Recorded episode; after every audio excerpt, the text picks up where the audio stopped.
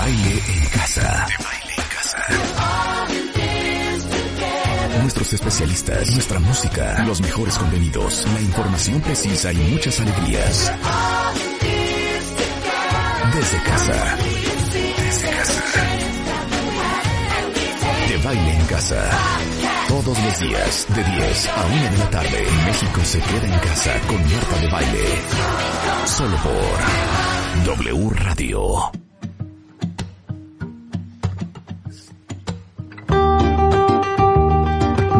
Buenos días México, bienvenidos a W Radio 96.9, en vivo a partir de este momento, hasta la una en punto de la tarde, desde casa. Y hoy tenemos un programa espectacular, que en realidad no tiene que ver mucho con este ritmo, pero de todos modos amamos esta canción. Hey baby, Mrs. Cole, acting so tough, didn't know you had any to be hurt at all. You waited too long. You should have hooked me before I put my raincoat on. Okay, I get it. Okay, I see. You were fronting because you knew you'd find yourself vulnerable around me. Okay, I get it. Okay, I see. You feel vulnerable around me. A ver Rebeca, ¿quién canta esta canción? Ay, Dios mío, ¿no serán estos muchachos Kingstock's Convenience? ¿No son ellos? Claro, ¿no? Se y este Inconvenience que amamos en este programa. Totalmente. Aunque nuestro estado de ánimo está un poquito más arriba que esta canción, ¿estamos de acuerdo? Totalmente, totalmente, pero está bien porque es un día nubladito, Marta. Y es miércoles, el ombligo de la semana, que también viene al caso. voy a decir a todas las mujeres y a todos los hombres, les voy a dar un, un, un preview en una avanzada. Váyanse tomando una foto de frente, con buena luz, eh, porque me la van a compartir en unos momentos más. Es más, me la van a querer compartir en unos momentos más, porque hoy les voy a platicar lo que vamos a hacer y les va a urgir que uno de los invitados que tenemos hoy les vea la cara. ¿Puedo, puedo, puedo mandar la mía, Marta? ¿Puedo mandar la mía? ¿Puedo mandar la mía? Ándale. Claro que puedes mandar la tuya. Oigan, hoy es el día 116 del primer contagio de COVID. Hoy tenemos récord en México, récord máximo de contagios. 6.288 mexicanos contagiados en las últimas 24 horas. 793 muertes. Tenemos un índice de mortalidad altísimo. 11.9 por cada 100.000 habitantes. Eh, el más alto eh, por arriba de España, por arriba de Italia, Sí. en este momento horrorizaron al mundo. Eh, así las cosas el día de hoy, ya saben que seguimos en semáforo rojo. Eh, y bueno, eh, ¿qué les digo yo? Sana distancia, no se besen, guárdense en casa. Les quiero platicar algo muy importante. Ayer, ayer eh, tuve que ir al hospital a hacer una visita que era fortuita. Y es la primera vez que salgo de mi casa en los últimos ciento y pico de días. Y estaba yo verdaderamente impresionada, de hecho le hablé a Rebeca a compartirle, de la cantidad de coches y de la cantidad de gente que vi en la calle. Me, me preocupó muchísimo. Pues sí, Creo que pues todos sí. ustedes que sí son parte del grupo de eh, actividades esenciales eh, y que salen todos los días a la casa, se quedan verdaderamente impresionados con la cantidad de gente que hay afuera en la Ciudad de México. Qué preocupación, porque entonces esto va a ser el cuento de nunca acabar. Y esto es tan cierto y tan relevante que por eso tenemos 6.288 contagios más que ayer, que es el récord máximo histórico en México. A cuidarse. Me quedó, me quedé muy impresionada, la verdad, la cantidad de gente que vi ayer en la calle. eh, y seguramente muchos de ellos no haciendo nada, eh, práct- Al respecto. no, nada verdaderamente esencial. Entonces, No, pues por eso es por eso, enti- o sea, de verdad, el virus es sumamente contagioso. Punto. Claro. Sumamente contagioso. Claro. Bueno, el día de hoy, ¿qué vamos a hacer, cuentavientes? Agárrense. Miren, tenemos la segunda parte de la conversación con Walter Rizzo, de las 10 crueles verdades sobre el amor que nadie te ha dicho, él enlazado desde Barcelona, España. Hoy tenemos a Vidal Schmil y vamos a hablar con Vidal de qué hacer con la rivalidad y los celos entre hermanos, tema que quedó en el tintero. Y luego Vamos a empezar el programa y no cunde el pánico porque estamos haciendo un Zoom con ella, eh, con la Beauty Broker. Ustedes dirán, Beauty Broker, o sea, broker de belleza. Déjenme decirles que tenemos enlazada desde Estados Unidos a Melinda Farina, que seguramente muchos de ustedes conocen por Instagram como The Beauty Broker y si no la conocen, vayan corriendo a su Instagram y empiezan a seguir porque eh, no saben cómo les puede ayudar a transformarse físicamente. Ella es fundadora de Integrated Aesthetics Consulting y Beauty Brokers. Es una consultora de belleza y emprendedora líder en salud y belleza en Estados Unidos aparecido en CBS, en ABC, en, NBC, en The Early Show, Good Morning America, The Today Show, en Fox, en todos lados. Y básicamente a lo que ella se dedica es analizar tu cara, tu cuerpo, ver qué necesitas y a llevarte con el mejor doctor en lo que sea que tú necesitas y te quieres hacer. Entonces tenemos a Melinda desde Estados Unidos. Ella les va a platicar exactamente qué hace, cómo les puede ayudar, eh, con quién trabaja, pues con las celebridades y la realeza más famosa del mundo, obviamente nombres que no puede revelar, pero para los que quieren las nalgas de J-Lo, pero la piel de Kate Blanchett, pero las chichis de Emily Ratajkowski, pero los ojos de Angelina Jolie, pero el pelo de Kim Kardashian. Los hombres a lo mejor quieren la quijada de Brad Pitt o de Tom Cruise, o a lo mejor quieren la nariz de Jared Leto o la sonrisa de Ben Affleck. Ella consigue todo para que no tengas errores en cualquier procedimiento estético que te hagas y sobre todo tengas los resultados que quieres. Hello Melinda, how are you my friend? It all sounded good even though I didn't understand a word.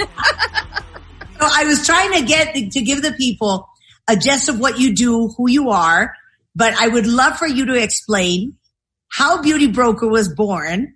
What are the problematics that usually people have when, it, when, it, when they want to do something on their body, in, on their face, and how all this came about and how you can help us? Right. I, I could definitely help everybody. I've proven that many, many times. Um, yeah, we just celebrated our 35,000 clients that we have consulted so far since I started the company. So that was, that was a huge milestone for me. I was like, wow, I, you know, I saw the number and it just flipped out. Um, I started the company 25 years ago and I've been in the industry for, you know, almost 30 years now. So it's, you know, it's a long time coming. I, um, I started when I was very, very, very young with some cosmetic dentists that were friends of the family. And I was basically 12 years old filing charts. My mother put me to work very early and um, just a very curious kid who was really into aesthetics and beauty. And so I really landed in a very special office at a very young age. And some of these doctors really paved the way for me in the industry because they knew other excellent surgeon. So as I grew into the aesthetic industry and started working my way up, you know, the corporate ladder in medical aesthetics, it was always behind the scenes. It was always more of the administrative work that I was doing, which then turned into more clinical curiosity. And, um, and then I kind of just evolved in the medical office. So growing up in this industry, you, you see things from a different perspective. And you have surgeons kind of take you under their wing like a daughter and they really care for you. So they always opened up the doors to the right practices for me. And so um, I was molded by some really special individuals and really brilliant um, key opinion leader surgeons in our industry, especially in New York City. Um, and I went into consulting at a very early age. I always knew I wanted to be a consultant. It started out as a practice management consultancy and then it turned into more patient guidance, patient advocacy and education and just patient consulting all around. Okay, stop right there. So, le digo que cómo empezó este, este, esta gran idea y este negocio que es muy famosa en Estados Unidos.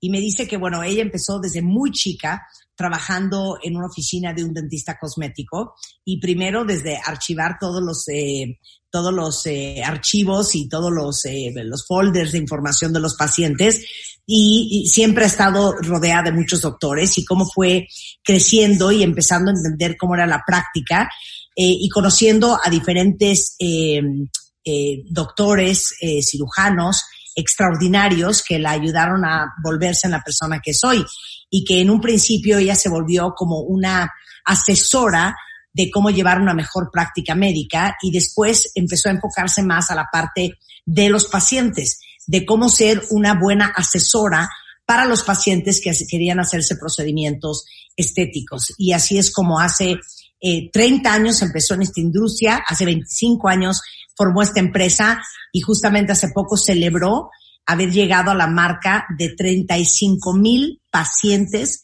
que ella ha atendido y ha asesorado. Now, what, why, why do we need a beauty broker? Like, what is the problematic? And I can, I can throw out, you know, a, a, few things that we've learned in our experience. And Rebecca, who is my producer and friend is also here, but we've always been so terrified of, oh my God, who should you have the nose job done with? Um, who should do your Botox? Should I do this? Should I do that? Does this really work? Does this not work? Is this what I need to be done? And there's a lot of, um, a lot of fear and, and lack of information and experience when you do something new that you've never done before and the fear of not having the result you actually like. So just let me say that in Spanish. Que le digo yo que hablando de beauty brokers, todos hemos tenido nuestra dosis de qué nervio, me hago Botox, no me lo hago, con quién me lo hago, me lo recomendó una amiga, pero si no me queda bien, y qué nervio, y con quién me opero la nariz, y me haré el hipo, no me la haré, quién es el mejor que hace chichis, este, me hago un relleno, este aparato servirá, no servirá. Y la verdad es que la prueba y error de eso es de alto riesgo, porque igual y quedas de la cola, ¿estamos de acuerdo? So it's a high risk trial and error, because you might look horrible, you know, for the next weeks or months or for the rest of your life. Right, right. Oh, I'm so sorry. No, don't dog. Hello, dog. I'm doing this from home. so, um, why do we need a beauty broker? Okay, so really good example of why people would need a beauty broker, and we we have to thank the media because the media, you know, they love to put a negative a negative stigma on our industry. You look at every tabloid cover and you see someone's botched face, and it's like did she or didn't she? You know, and with this has been going on for decades now. I remember standing on a grocery line with my mom at, at the supermarket and seeing these tabloids and be like, mom, look at this, you know? And because I was exposed to such quality surgeons at such a young age, I'm like, no, no, like who's doing this work? You know, people really need to understand like who to go to and who not to go to because it's very easy, you know, to, to go to the wrong person and end up botched. And um, the more I, I dove into the industry and really started understanding the technical nuances that went into the work, and the and their philosophies and their approaches, the more I understood the applications and you know how it applied to each individual case specification. So this is something that the laymen do not know. This is something that the ordinary person is not educated on or aware of. And very often you see people making really bad mistakes for themselves. And, you know, sadly, they find a consultant when they're kind of at their wits end or they're, you know, traumatized after having bad surgery after bad surgery. So then I have to fix everything. And revision surgery is a whole other thing. You know, it's, it's way more difficult. Sorry, it's way more expensive. And, um, you know, and it, and it's an unfortunate situation, but we work with exceptional surgeons. So I think getting it right from the get go is so important. Which is- Absolutely. Es que right. dice que, que claro que gracias a los medios, evidentemente, pues esta industria es una industria muy criticada, muy juzgada, pero que igualmente eh, tiene mucha visibilidad. Y dice ella que cuando estaba chica, de repente estaba viendo esas revistas de chismes y veía, ¿no? Eh, las tragedias que se hacían algunas celebridades y decía, no puede ser como esta gente acaba en manos de gente que no es la correcta y acaban arruinados, ¿no? Y con, con, con, con una cara muy defectuosa, con un resultado absolutamente indeseable, o como dicen en inglés, botched, y que de repente te das cuenta que lo importante que es ir con la persona correcta, ir con los cirujanos que, que verdaderamente son eh, especialistas en lo que sea que tú te quieres hacer y lo importante que es eh, tener un beauty broker desde el principio para que lo que sea que te quieras hacer te quede bien a la primera. Porque normalmente, dice, llega mucha gente a mis manos que ya están hartos, que ya traen, este, pues muchos errores en la cara, eh, y, y que de repente, pues a veces hasta ya es demasiado tarde para poderlos ayudar. Y lo importante que es hacerlo bien desde el principio. Now, what would you say are the biggest mistakes everybody makes Um, is it, is it the face? What parts of the face? Is it the body? What parts of the body? But what is like the thing you see all the time? Okay. So there's a few really major things that people are doing wrong. Um, number one, the filler. This filler epidemic is a, it's a big, big problem in our industry. Everyone thinks like, oh my God, my face, you know, it's deflating, it's falling. I'm going to fill it up because by filling it up, it's going to lift all this up. No, fillers fill. They fill. They make a face bigger. They don't make a, they don't lift. Facelifts lift, you know, and it's a very simple, easy concept to grasp, but so many people make this mistake and they go, you know, every six months and they fill and they fill and I call it stacking. So what they do is they're just like creating this area that's becoming larger and larger and larger. And, you know, as things are falling down, you're filling this area where you think you know you're missing or uh, volume. So you're just you're actually making the air the surface area larger. So this part just keeps getting larger and larger and larger and i see it all the time. And you know we have done mris and scans on people and um, ultrasounds to show that fillers now lasting about 9 to 12 years in the face. So why people are going every six months is is beyond my comprehension. But this is what you know, a lot of these pharmaceuticals, this is what they tell people. Oh, you know, it lasts six to eight months. You have to get it refilled every six to eight months. Um, and a lot of this material is getting trapped in the tissues and it's really, really difficult to reverse. Another thing is, you know, the non-invasives. Oh, I'm going to, you know, apply this energy to my face and it's going to lift and, you wait, wait, wait, wait, wait, wait, wait. I, I need to say in Spanish a thing about the fillers. Dice, Okay. Le pregunto que cuáles son los errores más comunes que, que está co- cometiendo la gente a la hora de retocarse la cara. Y dice, los rellenos. O sea, los rellenos que normalmente uno usa porque dices, se me está escurriendo la cara, estoy perdiendo volumen y si me relleno algo, automáticamente se me va a levantar. A ver, los rellenos no levantan. Lo que levanta es, es este, pues un, una cirugía plástica para levantarte la cara, no el relleno. Entonces, ¿qué es lo que pasa? Que te, te, te empiezas a rellenar y entonces ella lo llama stacking, que es relleno sobre relleno sobre relleno, que de hecho han hecho estudios y han hecho eh, tomografías y tags sobre la cara y se dan cuenta, pues que los rellenos pueden sí durarte de 10 a 12 años. Entonces, cada vez que tú vas un año, un año, un año al año a, a, a rellenarte, lo único que estás haciendo es hacerte ese espacio que tú querías rellenar, un espacio más ancho y ensanchando este, y creciendo el volumen de la cara, que son cosas que son difíciles de revertir. Well, a perfect example of that. Remember Courtney Cox? Oh, ¿Se acuerdan I mean, yes. De Friends, que era Yes. una cosa, era una Perfect cara de luna, espantosa. I saw eh, Rania of Jordan, Rania de Jordania, que era divina, divina. She was so beautiful. And then she was like a balloon.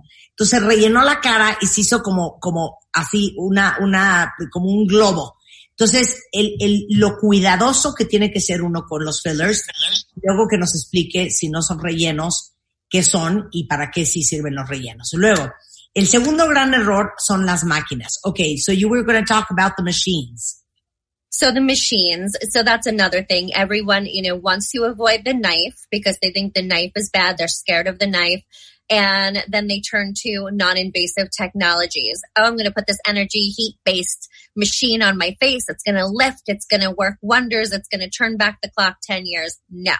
So we are comprised of soft tissues. You know, our skin, there's soft tissues under there. So the last thing you want to do is cook the tissue. So basically I tell everybody I use the chicken cutlet analogy. It's like taking a chicken cutlet and putting it on a grill and turning it into like a blackened chicken cutlet. And you're just grilling it until it's dried out and shriveled up and hard.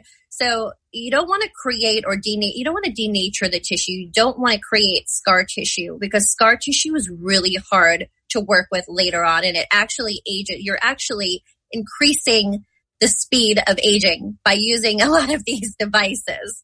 So that's where, where I'm all confused because usually for people like me that I'm scared to tears of any filler, Botox, knife, um, the non-invasive procedures sound like pretty safe, number one, and that will not give me such a huge change that I will look like a different person. Right. So well, what we're is that we're, you know, cooking inside without knowing it. You're actually cooking yes you're cooking the you're cooking the tissues. So what doctors are finding later on when people are you know getting less than desirable results or really just eating away all the fat on their face. Fat by the way volume and fat keep a face youthful. So the less fat you have on the face the older you will look. So that's why i think people try to replenish that volume with the filler. But really we have to take a look at you know what's been happening with aging over time which is why we end up doing a facelift and maybe doing some micro fat injections to replace some of that lost volume. But you know you're accelerating the speed of the aging with a lot of these energy based devices which is like a major no no so people come to me and they're like well you know I've, I've done all therapy two, three times. And then I did this one and the microneedling with the radio frequency and this and that. And I'm like, oh, for the love of God. And we look at the photo of when she started. She looked a million times better than where she is two years later. Um, so yeah, doctors go in and they find all of this like rubberized scar tissue underneath and it's like cutting through a hard chunk of rubber rather than taking a butter knife and like cutting through butter. Now you're kind of like chipping away, which then, you know, the results after we try to fix this could be a little inconsistent. So we tell everyone to stay away from the energy based devices if you want to look good later on in life. Thank you. Thank you for ruining our life.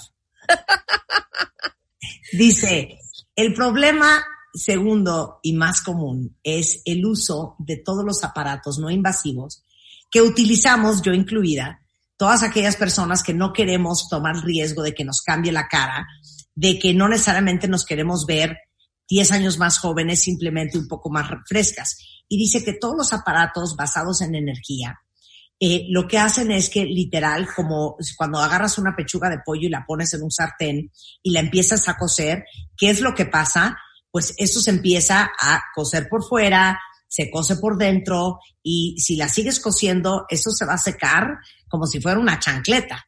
Entonces, el problema es que en realidad estás quemando el tejido interno y largo plazo se empiezan a hacer unas cicatrices que acaban siendo como, um, como si fueran de hule, que a la hora de que entra un doctor a hacerte un lift es muy difícil cortar ese hule, a diferencia de si no te hubieras hecho nada. Entonces, de repente gente que se ha hecho mucha aparatología, eh, tú ves las fotos de antes y después y dices, perdón, te veías mejor antes de todos estos aparatos y esos son todos.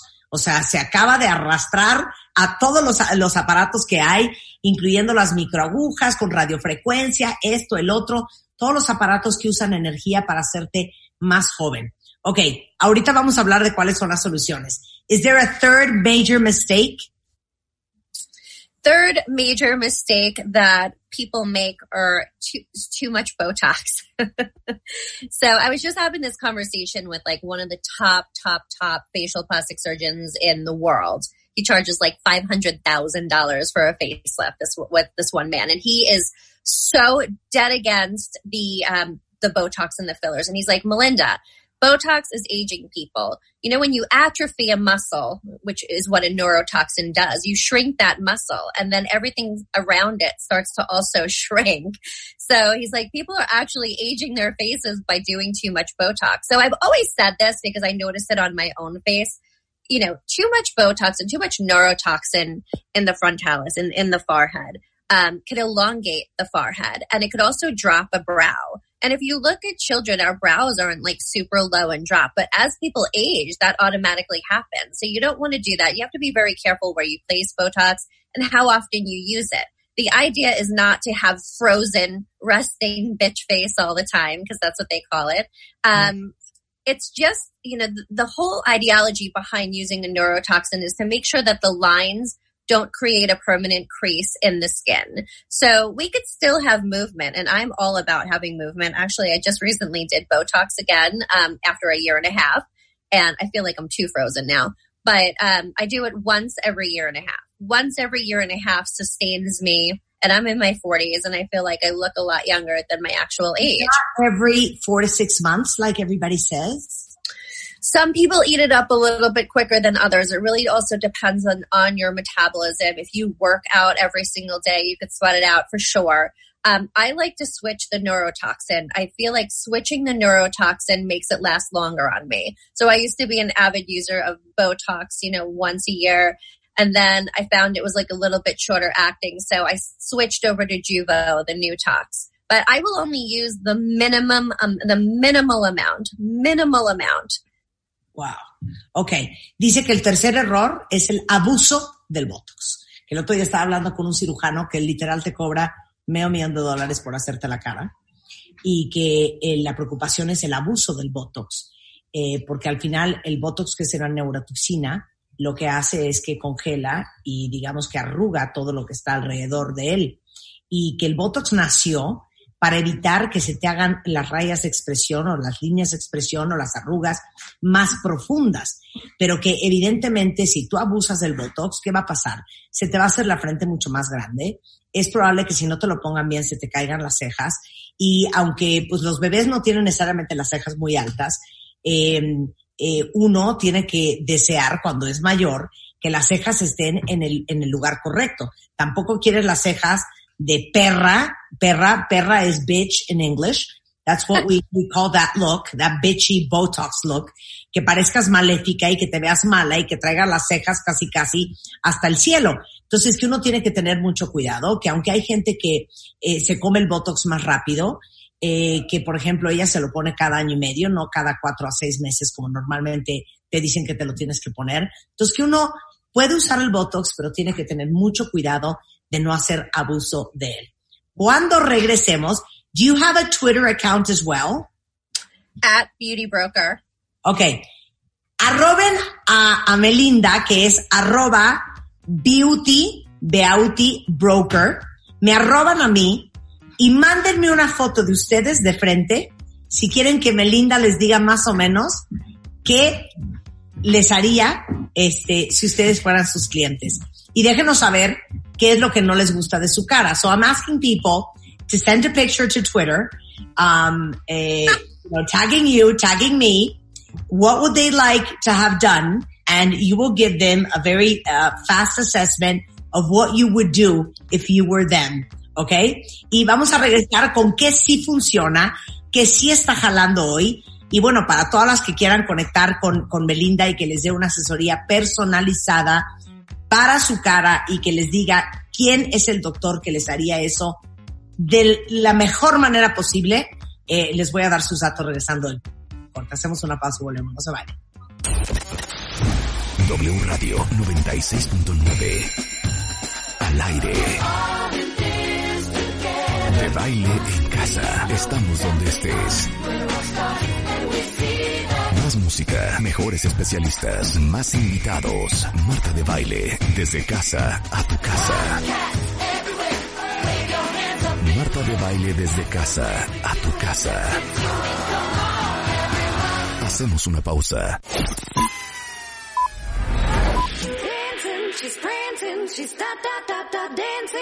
Estamos donde estés. Marta de baile, al aire, solo por W Radio 96.9. Estamos de vuelta.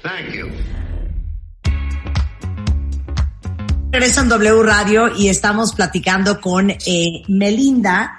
Melinda es una beauty broker, es literal una broker de belleza, quien te puede ayudar a no solamente decidir y definir qué es lo que necesita tu cara y tu cuerpo para verte espectacular, sino también para ayudarte a encontrar la, el experto en justamente eso que te tienes que hacer. Entonces, antes del corte ya hablamos de los principales errores que comete todo mundo, eh, con qué cosas hay que tener muchísimo cuidado. Vamos a hablar ahorita de qué funciona y les pedí que me mandaran sus fotografías, arrobando también a Melinda, que es arroba Beauty Broker en Twitter. Déjenme saber qué les gustaría hacerse y Melinda les va a dar una consulta gratuita, rapidísima, de qué se deberían de hacer ustedes y este, más adelante obviamente les voy a dar los datos de Melinda si quieren consultarla en privado y, y, y tomar la decisión de, de seguir su consejo y que ella les recomiende qué cirujanos, este, con qué cirujanos podrían trabajar. Entonces, um, so I gave like a little recap of what we talked about before. Now, what does work? What is working today? So what does work? So I really, I'm, I'm really big on nutrition and skincare, you know, staying on top of your skin routine once or twice a month, going to get professional facials, micro needling, micro needling with superficial radio frequency, lasers, chemical peels. I'm a fan. Uh, laser resurfacing. I am a fan. Um, microfat, you know, doing stem cell rejuvenation with microfat has to be in the right hands. You cannot just go to anybody but I'm a real big believer of replacing small droplets of fat where it has been lost in the face. And I'm a huge fan of the your own fat. Yes, you would harvest your own fat and it's called microfat. There's nano fat and then Okay. there's microfat. Nano fat is a more liquefied fat, doesn't Mm-hmm. tend to take as best as microfat does. Microfat's a little bit thicker. Um, and it, it tends to stay. It's really, it creates that stem cell rejuvenation, um, uh, the stem cell rejuvenation effect that people want. It, it nourishes the skin. It stays. It doesn't migrate. It doesn't attract water like filler does. So it's always the better thing to use your own fat. Um, but it has to be done the right way. It really does. It has to be with the right pr- practitioner and it has to be applied the right way. Very, very delicately. Eh, dice que eh, las gotitas, micro gotitas de grasa, de tu propia grasa, extraordinarias, los láseres, las agujas con radiofrecuencia superficial, eh, los láseres ablativos, eh, que todo eso le fascina y le trastorna. Bueno, eh, solo para que nos carcajemos, llevamos Natalie Rotterman y yo hablando con Melinda ya un par de semanas para planear no solamente esta conversación, sino el Instagram Live que vamos a hacer en la noche hoy, que no se lo vayan a perder. Ahorita les doy todos los datos. ¿A qué hora lo vamos a hacer, Natalie? A las siete y media de la noche, siete y media de la noche será, más o menos en mi Instagram, en Marca de Baile, para que no se lo pierdan. Eh, pero justamente yo le decía que a mí lo único que, quisiera cambiar de mi cara es que yo, por el tipo de ojo que tengo, las cejas, eh, me gustaría que estuvieran un poquito más levantadas, pero las veces que he tratado de ponerme Botox, alucino cómo se me ve. Ahorita no traigo absolutamente nada, como pueden ver, tengo todo el movimiento y mis arrugas y mi entrecejo, pero sí me gustaría levantar un poquito la cola de la ceja. Y me dijo, esa, la única forma de hacerlo, porque tú tienes una ceja baja, es eh, un levantamiento de ceja endoscópico. So I was telling everybody my my battle with Botox and how I hate how I look because I don't like my face to change and the expression of my eyes. And I have little, we call it piggy bank eyes. I have piggy bank eyes. And I just want like a, lift of the eyebrow. And that's what you suggest. it a little. Yeah, it's called endoscopic lateral brow lift. So they do an, and they make a little tiny incision in the hair and they go in with an endoscope and they do so two tension sutures in here and they just lift the brow up ever so slightly and it works beautifully and it lasts and it looks beautiful. This is like what everybody asks for when like, with Bella Hadid or Kylie Jenner or these, you know, these famous models. I hear these names every single day of my life. Everyone wants that Bella Hadid brow. So people are going in with threads, you know, and they're they're lifting with the threads, but the threads don't last. First of all, they make the brows look ridiculous. You end up looking like Spock. And then and then what they also do is they they don't last. Um and it's painful and it creates scar tissue. So we always want to respect the tissues. It's really important that you don't abuse and cook and denature your tissues. So, you know, when I consult, I make sure everything we do, we're still respecting the tissue. We are still nourishing the tissue. So that is the key to staying youthful. And that's the key to anti-aging is that we're respecting the tissues. We're nourishing the tissues. We're keeping our tissues healthy at all times. We're not denaturing. We're not cooking. Um, and we aren't creating scar tissue, striated scar tissue, like with threads. Threads are another thing that I, I really don't like. There's not a lot of these non-invasive procedures that I do love. Um, yeah, the non-invasive world, you know, the whole psychology behind the non-invasive, um, that whole world is, you know, to prey on people who are just you know, petrified of going under the knife and doing things the right way. So we don't, you know, that, that whole entire industry, the non-invasive industry, love people who are like, you know, scared of plastic surgery. They're like, this is our, this is our prime target. This is exactly who we want because they are going to fall for it. Oh my God. Eh, I'm going to send you a few pictures that I got from uh, Twitter. I saw that one photo that you sent. So let's Yeah. talk about her. Let me translate to Spanish and then we'll talk about, look at the picture that I sent you and we'll go one by one. Okay. Ah, pero entonces le decía yo, eh, bueno, ella me recomendó que me hiciera un levantamiento de ceja eh, lateral endoscópico, que básicamente lo que hacen es que te abren aquí adentro, te meten una sutura y te levantan un poco la ceja. Eh, mucha gente lo está haciendo con, con los hilos, pero dice ella que no le gusta nada porque número uno, los hilos no son para toda la vida, eh, los hilos son muy dolorosos, los hilos dejan, eh, digamos que como cicatrices en el tejido y dice que todo lo que ella recomienda eh, son procedimientos que justamente protegen la integridad, la salud, la nutrición, este, la juventud de tu tejido. Entonces dice, a diferencia de un levantamiento de ceja eh, lateral endoscópico, es simplemente una pequeña sutura. Eso es lo que trae Kylie Jenner, eso es lo que trae Bella Hadid, todas esas que traen las cejas como súper levantadas, eso es, eso es lo que se hicieron. Y dice que es cero fan de los hilos y que ella no recomendaría que se los hicieran. Entonces, bueno, les pedí a ustedes que nos mandaran la foto de este, de, de cómo están y qué se quieren hacer. Entonces vamos a empezar con una de las primeras fotografías eh, que escogí. Déjenme, déjenme, let me find the name because we got, you got so many pictures, my friend. We're gonna go, I know. Let's let's talk about the ones that you've sent me now already. Okay, but we're gonna I already I already I have a whole list for each of them just looking at them for two seconds. Okay, so we're going to start with picture number one. Just let me see where this person is because I have to say the name so she knows that we're talking about her. Okay, esta es Yosahandi Miron. So the first picture, the woman that has a black turtleneck, what would you say to her? A ver, ahí te va Yosahandi. Shoot, Melinda. Show me wait, could you hold it up so I could see? Yeah, so it's her. Okay, okay, perfect. So that was the first one you sent over. Yeah. So um she has herniated fat pads under her eyes and she's also seeing some aging. I would say she's probably in her late 40s. Um I hope I'm correct and not being offensive.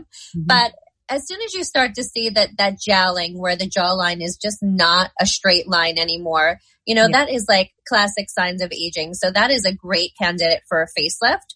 Lower blepharoplasty where we remove those fat pads, replace with some microfat and do a tiny little skin pinch under the eye because when you do a facelift, you're lifting the skin up and skin that has lost laxity. So there tends to be a lot of crinkling under here, which is kind of a dead giveaway for a facelift.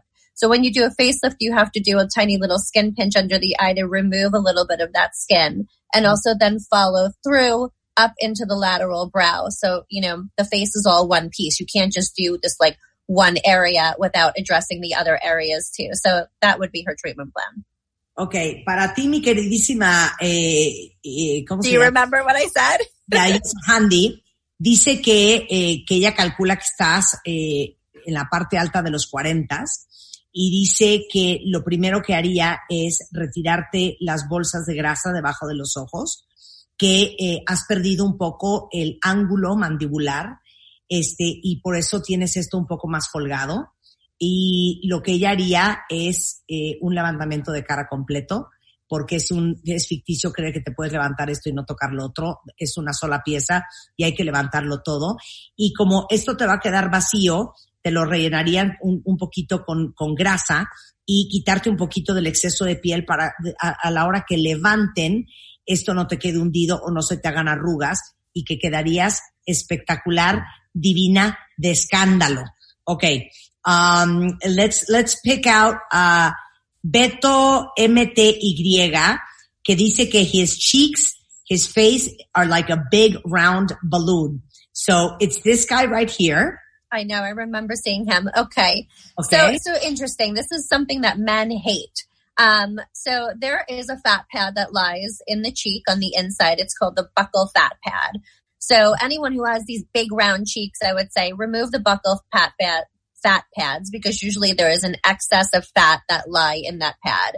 So I would remove the fat pad. He's also a little bit deficient in the lower face. So he's very round all around. So to take away from that roundness, I would, I might say put a more masculine chin implant in and possibly gonial implants, which are customized to the patient's face, which give a more square jawline. So if you remove the buccal fat pads, did a little of the gonial implant with a custom chin implant, that would take away from the roundness of his face. And he also has drooping eyes. So I would want to do a little bit of that upper eyelid, just ever so slightly remove a little bit of skin to open up his eyes some more so it doesn't come down and add to that roundness. That- that's amazing. Ok, ¿estás listo, Beto? Ahí te va todo lo que te van a decir Melinda. Que tú tienes lo que muchos hombres odian y alucinan, que es la cara redonda y los cachetes. Y aquí adentro están las bolsas de Bichat, que son unos cojinetes de pura grasa. Eso regalado, es eh, ambulatorio, 15 minutos, te las quitan y automáticamente vas a perder el gordito que tienes acá. Eh, número dos, te hace falta un poquito eh, de una barba un poco más masculina. Entonces te puede meter un implante, una prótesis que está diseñada especialmente para ti, para tu cara, para que tengas una, una quijada más cuadrada, que inclusive te pueden poner unos implantes acá que también son hechos a la medida para que tengas eh, una cara un poco más cuadrada y una mandíbula un poco más masculina y que aparte te ve los párpados un poco caídos. Entonces, lo que ella haría es hacerte un, un recorte de párpado muy ligero, pero para que los ojos se te vean menos caucásicos descendientes, como le dijeron un día a mi hermana Eugenia. Now, let's go with Monica H. Monica H is this picture. Okay. So again, you know, classic, I would say she's probably a little bit younger than the last woman. I would say probably mid 40s for this woman. She's starting to see the classic lines of aging. So when you start to see the lines coming down, like in the tear trough, in the, in the nasolabial fold, in the marionette line, and then you start to see a little bit loss of sharpness of the jawline and also a little bit of heaviness on the lids again, another, you know, classic signs for facelifting. We want to lift all that up and turn all of those lines around. So we want those lines to go this way, swooping up, swooping this way, and then, you know, no lines in the marionette. The marionette lines are tough. So as she ages, those marionette lines are going to get worse because what's happening is this whole area is coming down and it's coming in. So as we age, we start to see those lines even deeper and they get worse with time. So marionette lines are going to be an issue for her um, I would say a mid facelift with lower lid skin pinch, probably some What does that mean? Mid facelift. So it's basically an incision that's done in here around the ear and it addresses this area in here from here to here. Okay. So mid facelift, I don't think she's ready for a neck lift just yet. Um, I'm not seeing signs of her platysmal bands showing. So I would say just the facelift with a little bit of micro fat to mask the marionette lines. And I would do some laser resurfacing because she's got some crepiness under her lower lid and a little bit of just droplets of microfat in the lower lid to just kind of fill in those, de- you know, the deficit that she's seeing in loss of volume under the, under the lower lid. Ok, ahí te va mi queridísima Mónica H.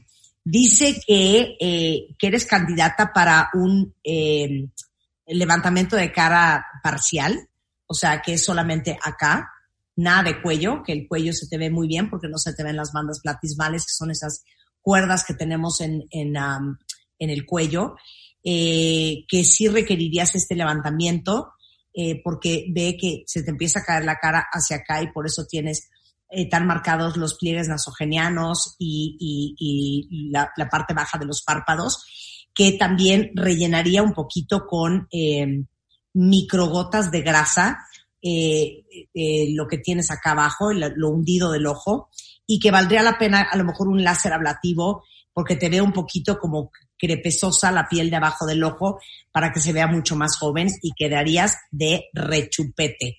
Eh, okay, let's see a guy. Um, there's this guy that sent a picture. His name is Rolando Hermida. Okay. Okay. Yeah. that was an interesting one. So he is, um, what did he say? Did he say what was bothering him? Um, no, I guess, I guess no, no. Let me see the it's, photo again. it- maybe it's the double chin to start The off. double- Yeah. Es la Martha's gonna, Martha's gonna be the beauty broker here. Yeah. I know. I'm trying to remember the photo. Yes, it was the double chin. So yes. So, you know, sometimes on men, right? Okay. Yeah, he's adorable. My goodness. I can't. Nothing. You don't need anything. No. Um, the double chin. So on men, yes. So men tend to get love handles. They get the beer belly and they tend to get, you know, a lot of heaviness in the chin area. So he would probably be a really good candidate for some submental liposuction. Not too much. He looks like a really nice guy that's really not into, you know, plastic surgery too much. But I feel like by cleaning up the neck and the jawline, it will totally open up his face and make him look more youthful. Ya.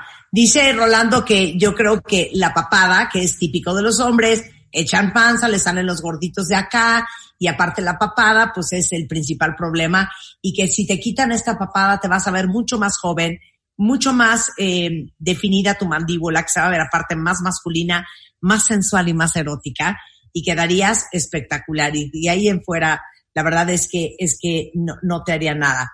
Eh, we have to do a commercial break. And let's talk 15 minutes more after the commercial break because we have so many pictures and I want to tell people how you work and how they can consult you all, all Yes. in the same country, ¿no? And how Yes. So, vamos a hacer una pausa y regresamos con Melinda. Mándenos sus fotos y recuerden que hoy en punto a las siete y media de la noche vamos a hacer un Instagram Live, Melinda y yo, para que preparen sus fotos y pongan mucha atención a todo lo que vamos a hacer en la noche, porque en una de esas hasta podemos regalar consultas totalmente gratuitas. Entonces, hacemos una pausa y regresamos. No se vayan. W Radio 96.9. Al aire.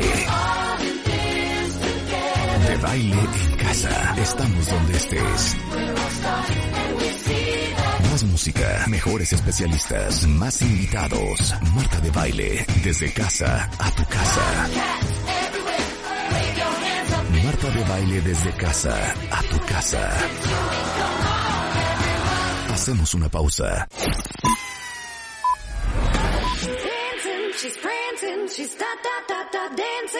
Estamos donde estés. Marta de baile, al aire, solo por W Radio 96.9.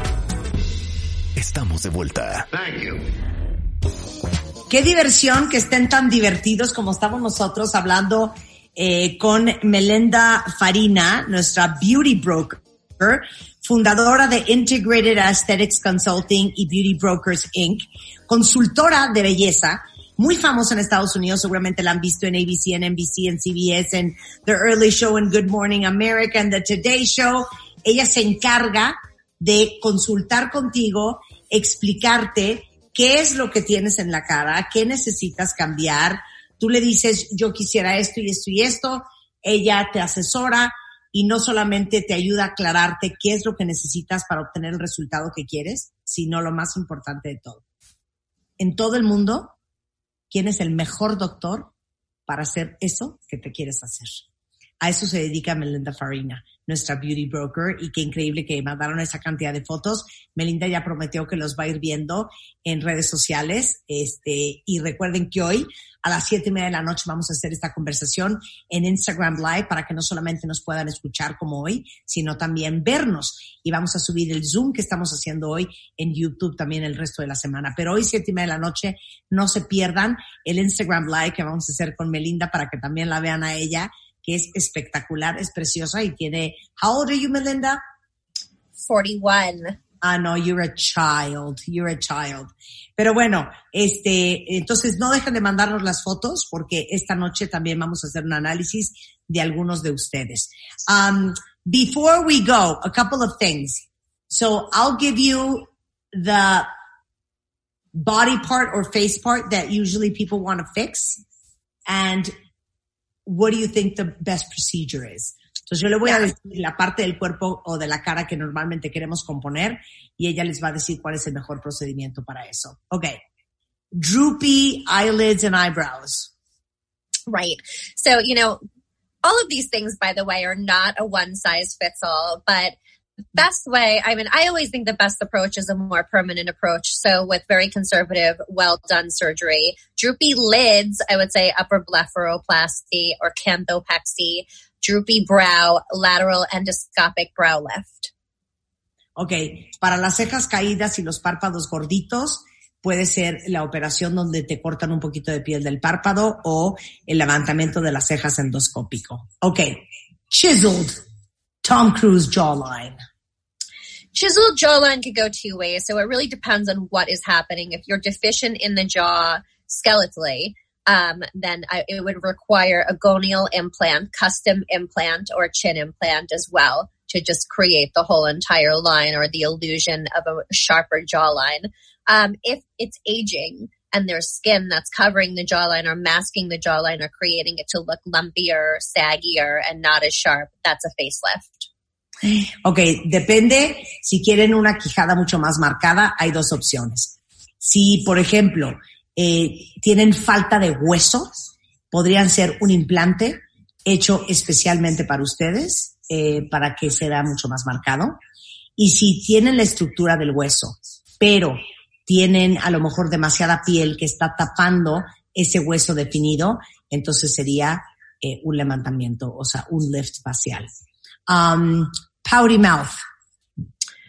Pouty mouth. Well, it, you know, it, it depends. What's creating the pouty mouth? Is it something that was done with filler? Is it something that was done with, um, do you want a pouty mouth? I mean, is, what are you asking? Like you want a fuller lip.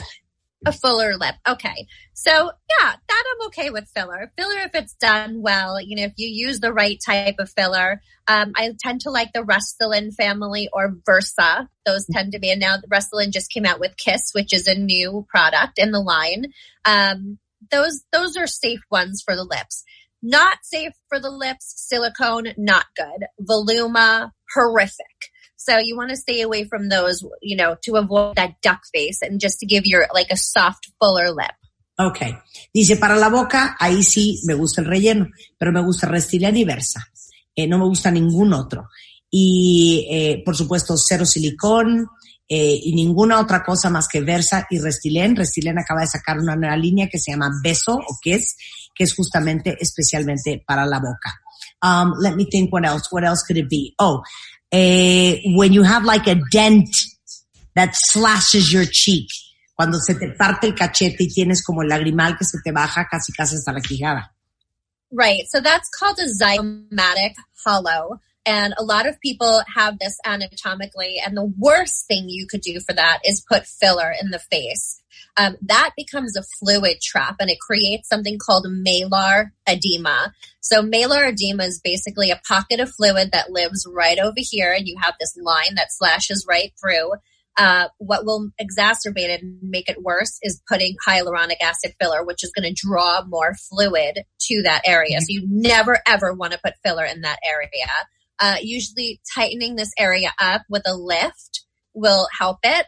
Doing some type of um, microneedling to kind of break it up and tighten a little a little bit. So microneedling with radio frequency, something like Morpheus 8 or Vivace um, CO2 fractional laser to tighten up the skin because when you start to really see that, it's because the skin becomes looser. So we want to, you know, focus on tightening that area, not filling. You never want to put filler in that area. And there's no way to completely get rid of it because it's a, it tends to be a muscle that comes through here. Or micro fat droplets. Micro fat droplets. I would say stay away from doing any type of filler in that area because, you know, again, it's, it, there's ligament and muscles that are pulling that down. So there's no way to completely eradicate the problem. Ok, eh, le digo de esto que te, de la marca del cachete que se te parte a la mitad y viene desde el lagrimal. Y dice lo mejor que pueden hacer es eh, un lift, a veces eso funciona muy bien, o puede ser radiofrecuencia con microagujas, eh, puede ser algún tipo de mm, CO2 fraccionado para un poco levantar esto y, y apretarlo, pero que ella les aconseja que se alejen de los rellenos en esta parte, porque el relleno tiende a absorber agua y entonces se les va a quedar como un saco de agua en el pómulo que es muy difícil de eliminar. Entonces, que diría que tratar de rellenar cero, o sea, ni con grasa ni con absolutamente nada. Okay, my friend, how do we work with you? How do we consult? Where do we find you? So you could email us at hello at thebeautybrokers.com. You could follow me on Instagram, which tends to be the more popular social media outlet. It's at Beauty Broker Official. You can follow me on Twitter, which I, I need to start using some more at Beauty Broker. Um, and our website is www.thebeautybrokers.com. Fantástico. Ok, cómo pueden encontrarla, cómo pueden trabajar con ella, cómo la pueden consultar. Es en redes sociales, Beauty Broker Oficial en Instagram. El- la página de internet es eh, www.thebeautybrokers.com. Igualmente Beauty Broker en ah, Twitter. Y si quieren escribirle directamente, el mail es hello arroba thebeautybrokers.com. Melinda, so fantastic to meet you.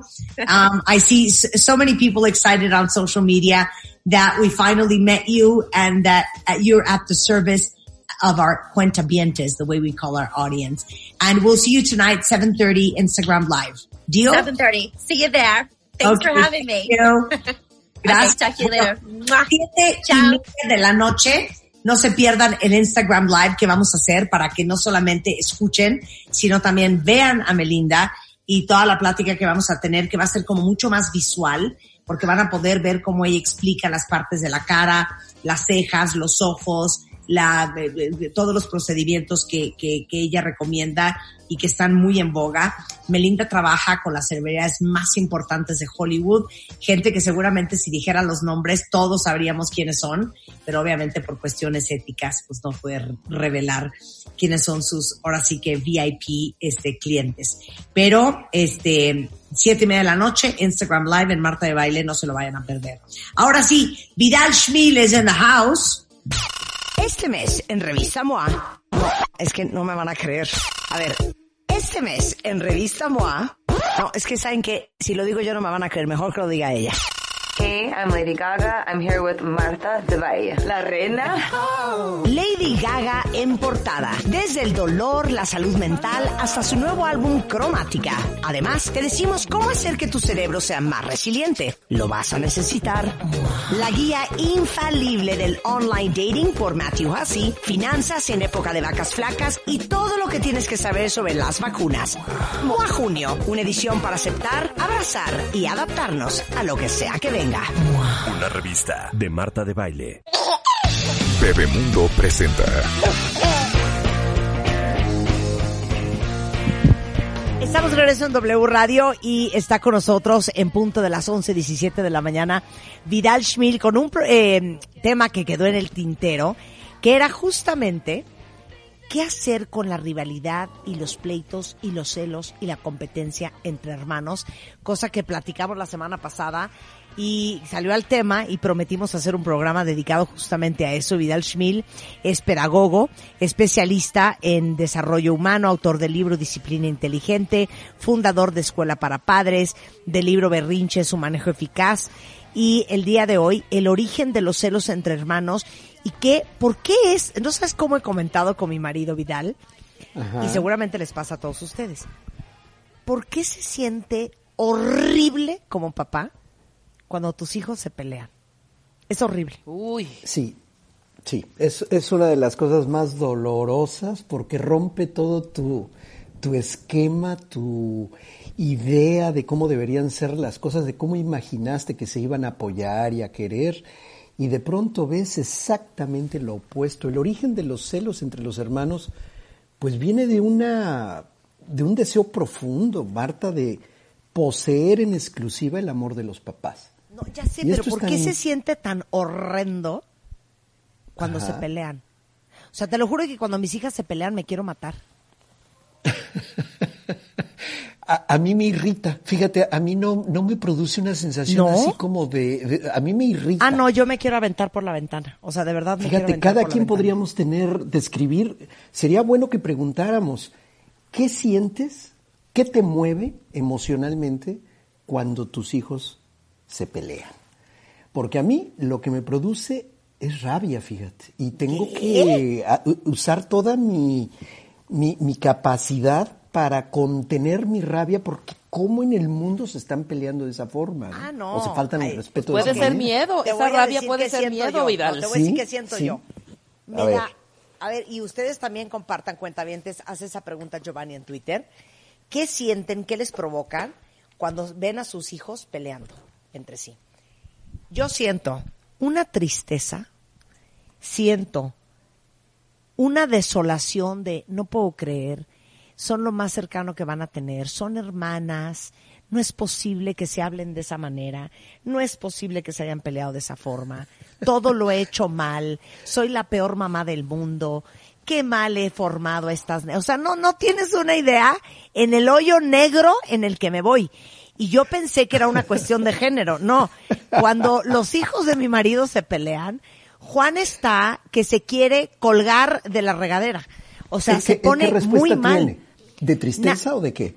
O sea, le da una furia, le da Eso. una tristeza espantosa, se siente devastado, o sea, no sabes cómo nos afecta, nos morimos de risa los dos porque compartimos el sentimiento. Qué bueno saber que tú no tienes corazón, cosa que no me sorprende.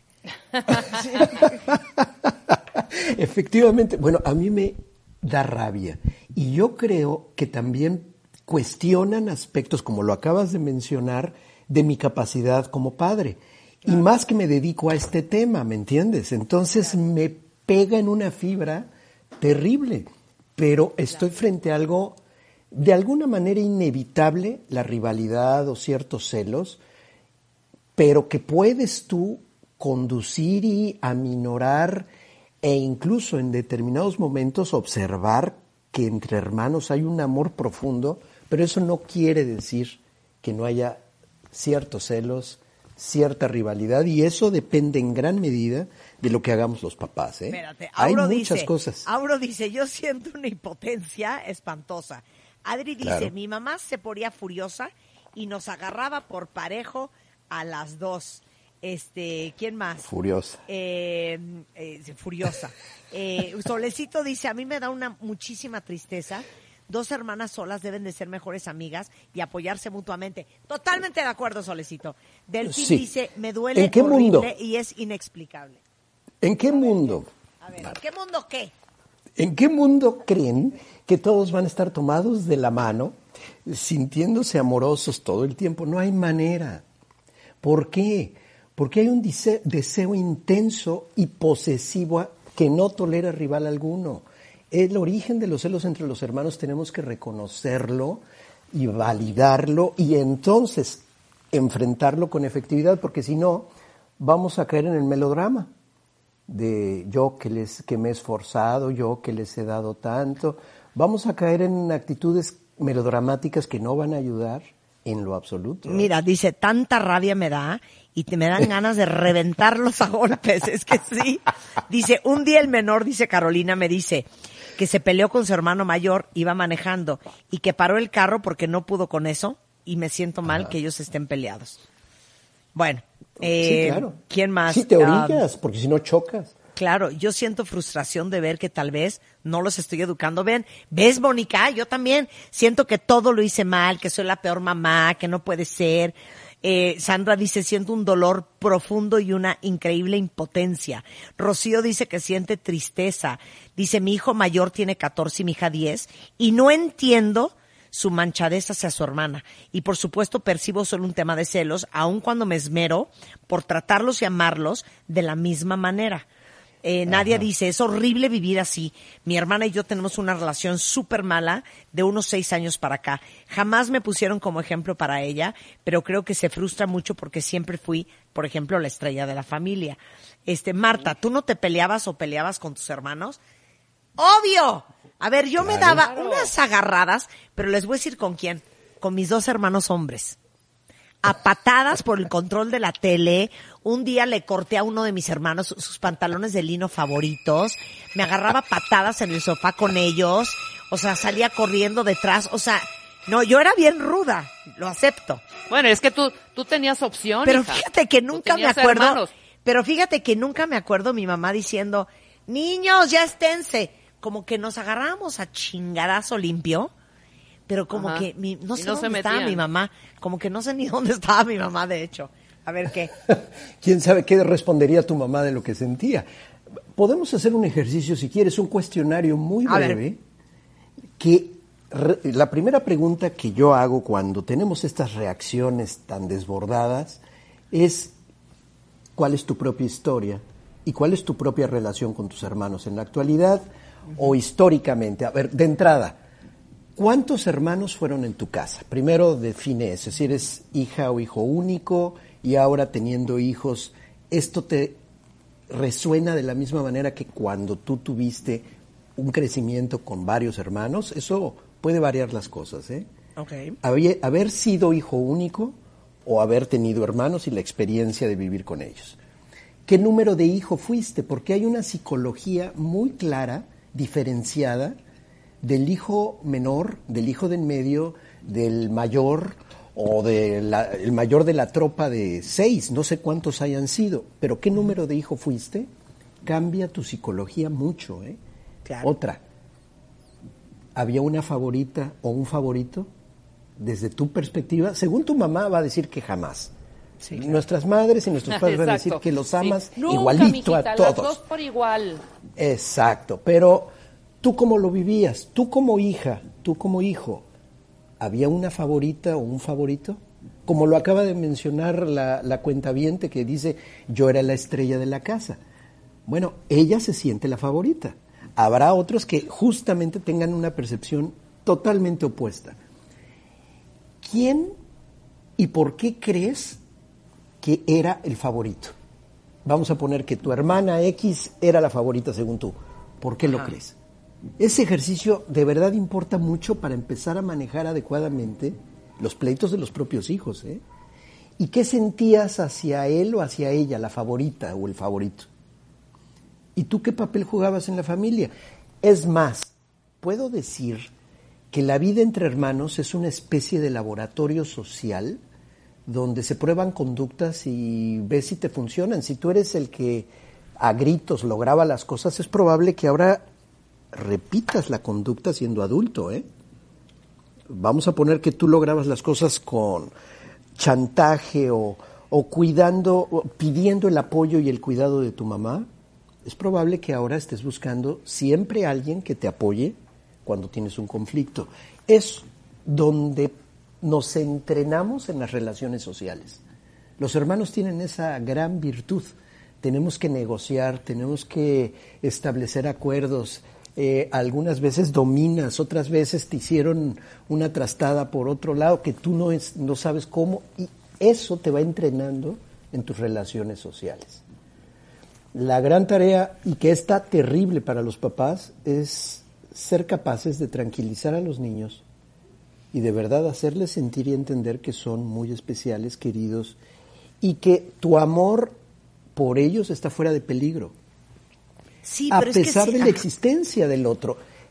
Eh, Estoy de acuerdo, es muy difícil porque mi cariño y mi amor por cada uno de ellos, y yo soy papá de cuatro, le tengo que demostrar de alguna manera que está fuera de peligro y, y- y si lo manejas bien, de verdad se supera con relativa facilidad esto. Si los papás la regamos, uh, esto se vuelve un problema, yo diría, de terapia, ¿eh? de, de- de- de uno de los puntos que más te están afectando en tu vida y en tu comparación de tus logros con los demás, en el buscar el reconocimiento de tus papás. Hay gente que todo su trabajo, todo lo que hace cotidianamente, está en función de buscar el reconocimiento de sus padres. Y viene de una rivalidad probablemente con los hermanos. Entonces está muy fuerte el tema. ¿eh? Esto requiere de entrenamiento, esto requiere de aprendizaje realmente. Yo estoy desarrollando el curso y el libro, así como el de Berrinches, su manejo eficaz, estoy generando y lo voy a sacar pronto el tema de justamente rivalidad y celos entre hermanos, porque esto es un, un problema cotidiano. Claro, Y- ¿qué es lo y- peor que puedes hacer para generar A ver. Que tus hijos se agarren a trancazos todo el día, regresando del corte, va? Va. Hacemos una pausa y regresamos con Vidal Schmil, no se vayan. Más adelante, Walter Rizzo, no se lo vayan a perder. 10 crueles verdades sobre el amor que nadie te ha dicho, parte 2, al volver en W Radio antes de la una, no se vayan. W Radio 96.9. Al aire. De baile en casa. Estamos donde estés. Música, mejores especialistas, más invitados. Marta de baile, desde casa a tu casa. Marta de baile desde casa a tu casa. Hacemos una pausa. Escuchas a Marta de Baile por W Radio 96.9.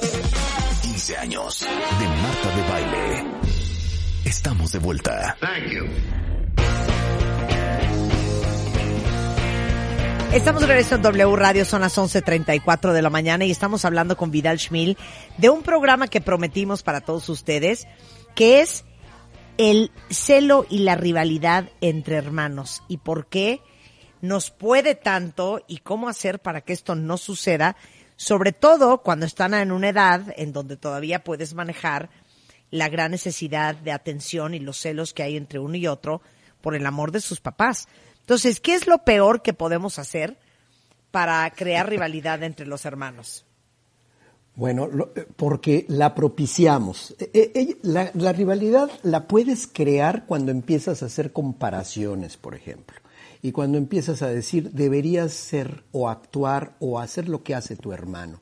Eso, si tú comparas uno con otro o privilegias más a alguno que otro, esto con tiempo o con cosas u objetos, vas a generar una revolución en tu casa.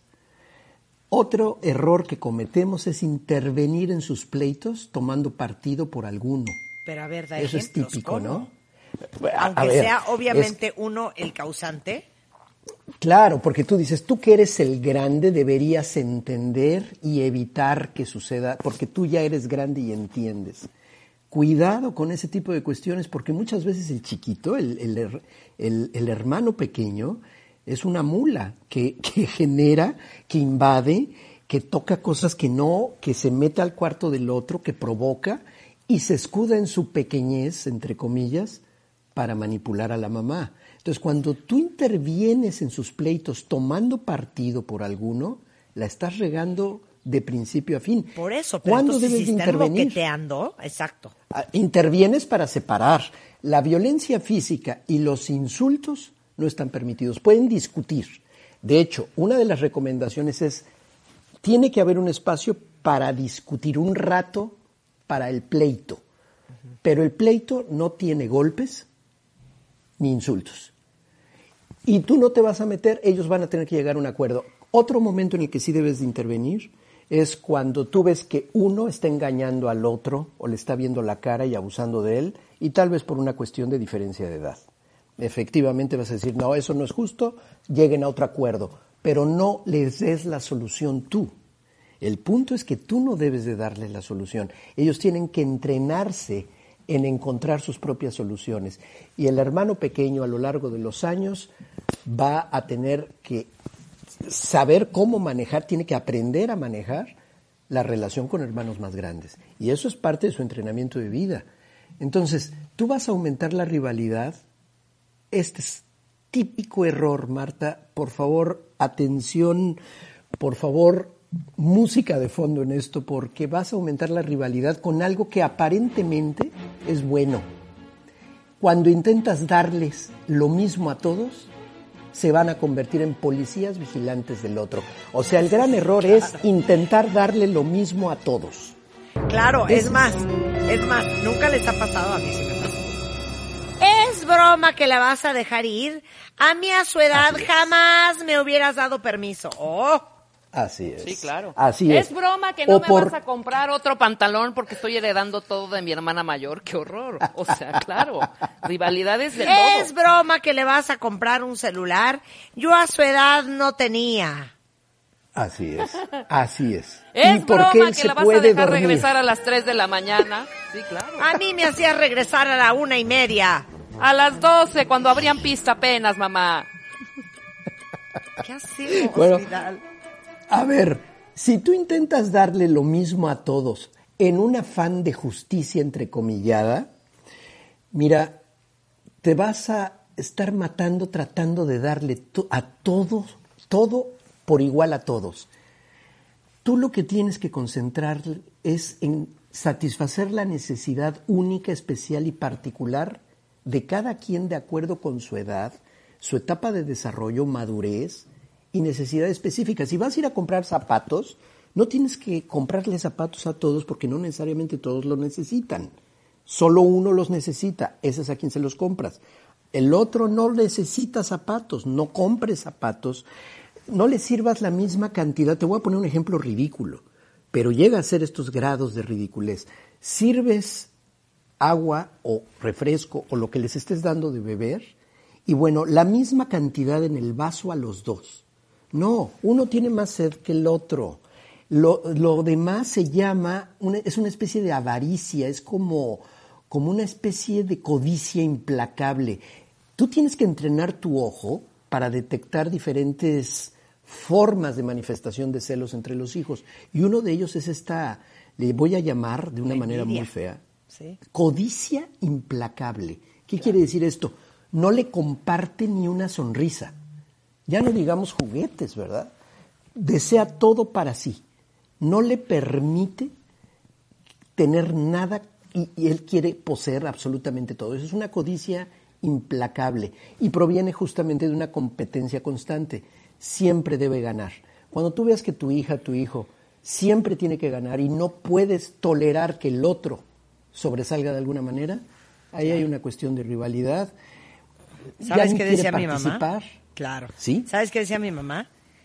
Ya, mamá, pero ¿por qué? ¿Y por qué? ¿Y por qué yo? conozco de qué pata coge a cada uno. Y conozco el cebo de mi ganado. Exacto. Bien dicho, por tu madre santa. Oye, yo tengo que conocerla, qué bárbaro. Así Bueno, decía. Ese es el punto. Si tú les de otra cuestión, aquí la- eh, eh, en lugar de intentar darle lo mismo a todos, lo que debes de hacer, yo te propongo, es que dediques ratos de atención incondicional a cada uno de ellos al modo de una cita personal, ¿eh? como que hoy en la tarde o pasado mañana en la noche voy a estar con Mónica y te dedicas a Mónica un rato y los demás hermanos que hagan otra cosa y en otro rato durante la semana se lo dedicas a Enrique, pero por separado y en actividades e intereses totalmente diferentes. ¿Qué quiero decir con esto? Que no tienes que ponerte a hablar y a dar sermones, simplemente a disfrutar el tiempo con ellos en un rato de atención incondicional. Eso nutre de una manera muy importante. Y otra cosa, todos los niños, y mientras más pequeños va a ocurrir muy claramente esto, lo vas a observar, siempre te reclaman que no tienes tiempo para ellos o que no juegas con ellos justo cuando acabas de hacerlo. Acabas de dedicarle una tarde, lo llevaste a no sé dónde, jugaste con él y te dice que nunca está contigo. Eso produce un sentimiento de indignación en la mamá de que no está siendo reconocido su esfuerzo. Aquí el tema es que no te vayas por el lado racional. Es empatía lo que necesita, es abrazar al niño y decir quisieras que todo el tiempo estuviéramos o que estuviéramos más tiempo, pero también tengo que hacer esto otro. Pero abrázalo, hazle sentir desde el punto de vista emocional y afectivo, no, no le des tantos argumentos. Los papás somos tan choreros, perdón el término Sí, que es tan sí, sí. pero son, hablamos tanto y tanto, y no, mira, María Angélica, en la vida es importante compartir. Mira, ya cállate. O sea, de verdad, solo abrázala, solo abrázala, dile que entiendes lo que siente, valida lo que está sintiendo y vámonos a lo que sigue. Vas a ver que en la medida que tú le manifiestes esa cercanía, va a, no, no va a ver como rival al otro, porque tiene su propio espacio. ¿Quieres aumentar la rivalidad? Ahí te va otra estrategia fundamental para incrementar la rivalidad entre hermanos y es ponerles etiquetas a tus hijos. O sea, ¿Qué es ponerle etiquetas? Pues que le pones, eh, eres la lista, eres el tonto, eres la que eres mala en tal cosa. Esto es un error que cometemos frecuentemente al intentar poner límites a los hijos y es etiquetar por una conducta que tiene tu hijo, le pones una etiqueta. Eres la más lista. Incluso aunque sea positiva la etiqueta, según tú es positiva, al final del camino se vuelve contraproducente. No etiquetes a tus hijos, porque al ponerle la etiqueta de listo a uno, o sea, los demás no la tienen. El otro, no, pero mi amor, tú eres bueno en deportes y eres un campeón. Deja de etiquetar a tus hijos, porque entonces el otro, en comparación, se va, va a salir raspado tarde que temprano. Lo que debes de hacer es describir la conducta que observas sin calificar al niño, o sea, no lo encierres en un patrón, dale la oportunidad en una ocasión posterior de actuar de manera diferente, porque si tú te pones una etiqueta, yo le llamo autoadherible, porque primero esa etiqueta se la ponemos los papás, pero luego se vuelve autoadherible. Si soy malo para los números, porque ya me pusieron esa etiqueta, ahora el niño la utiliza para no hacer el menor esfuerzo y aprender. O para ser el, el alegre de la fiesta, el alegre, de, el cascabel de la casa. Y entonces los demás son un, un hígado encebollado, ¿no? O sea, no, nomás no, no dan una en ese sentido. O sea, no compares poniendo etiquetas. Ok. Y una terrible forma de aumentar la rivalidad, esta es terrible, ¿eh? mostrar preferencias o desprecio debido al sexo de uno de los hijos. Esto sí es durísimo. Ay, lástima que naciste mujer o yo quería un hombrecito o yo quería una nena porque ya estamos hartos de tener hombres. En cualquiera de los dos sentidos, ¿eh? Hablar despectivamente de las mujeres, entre comillas, así general, o de los hombres.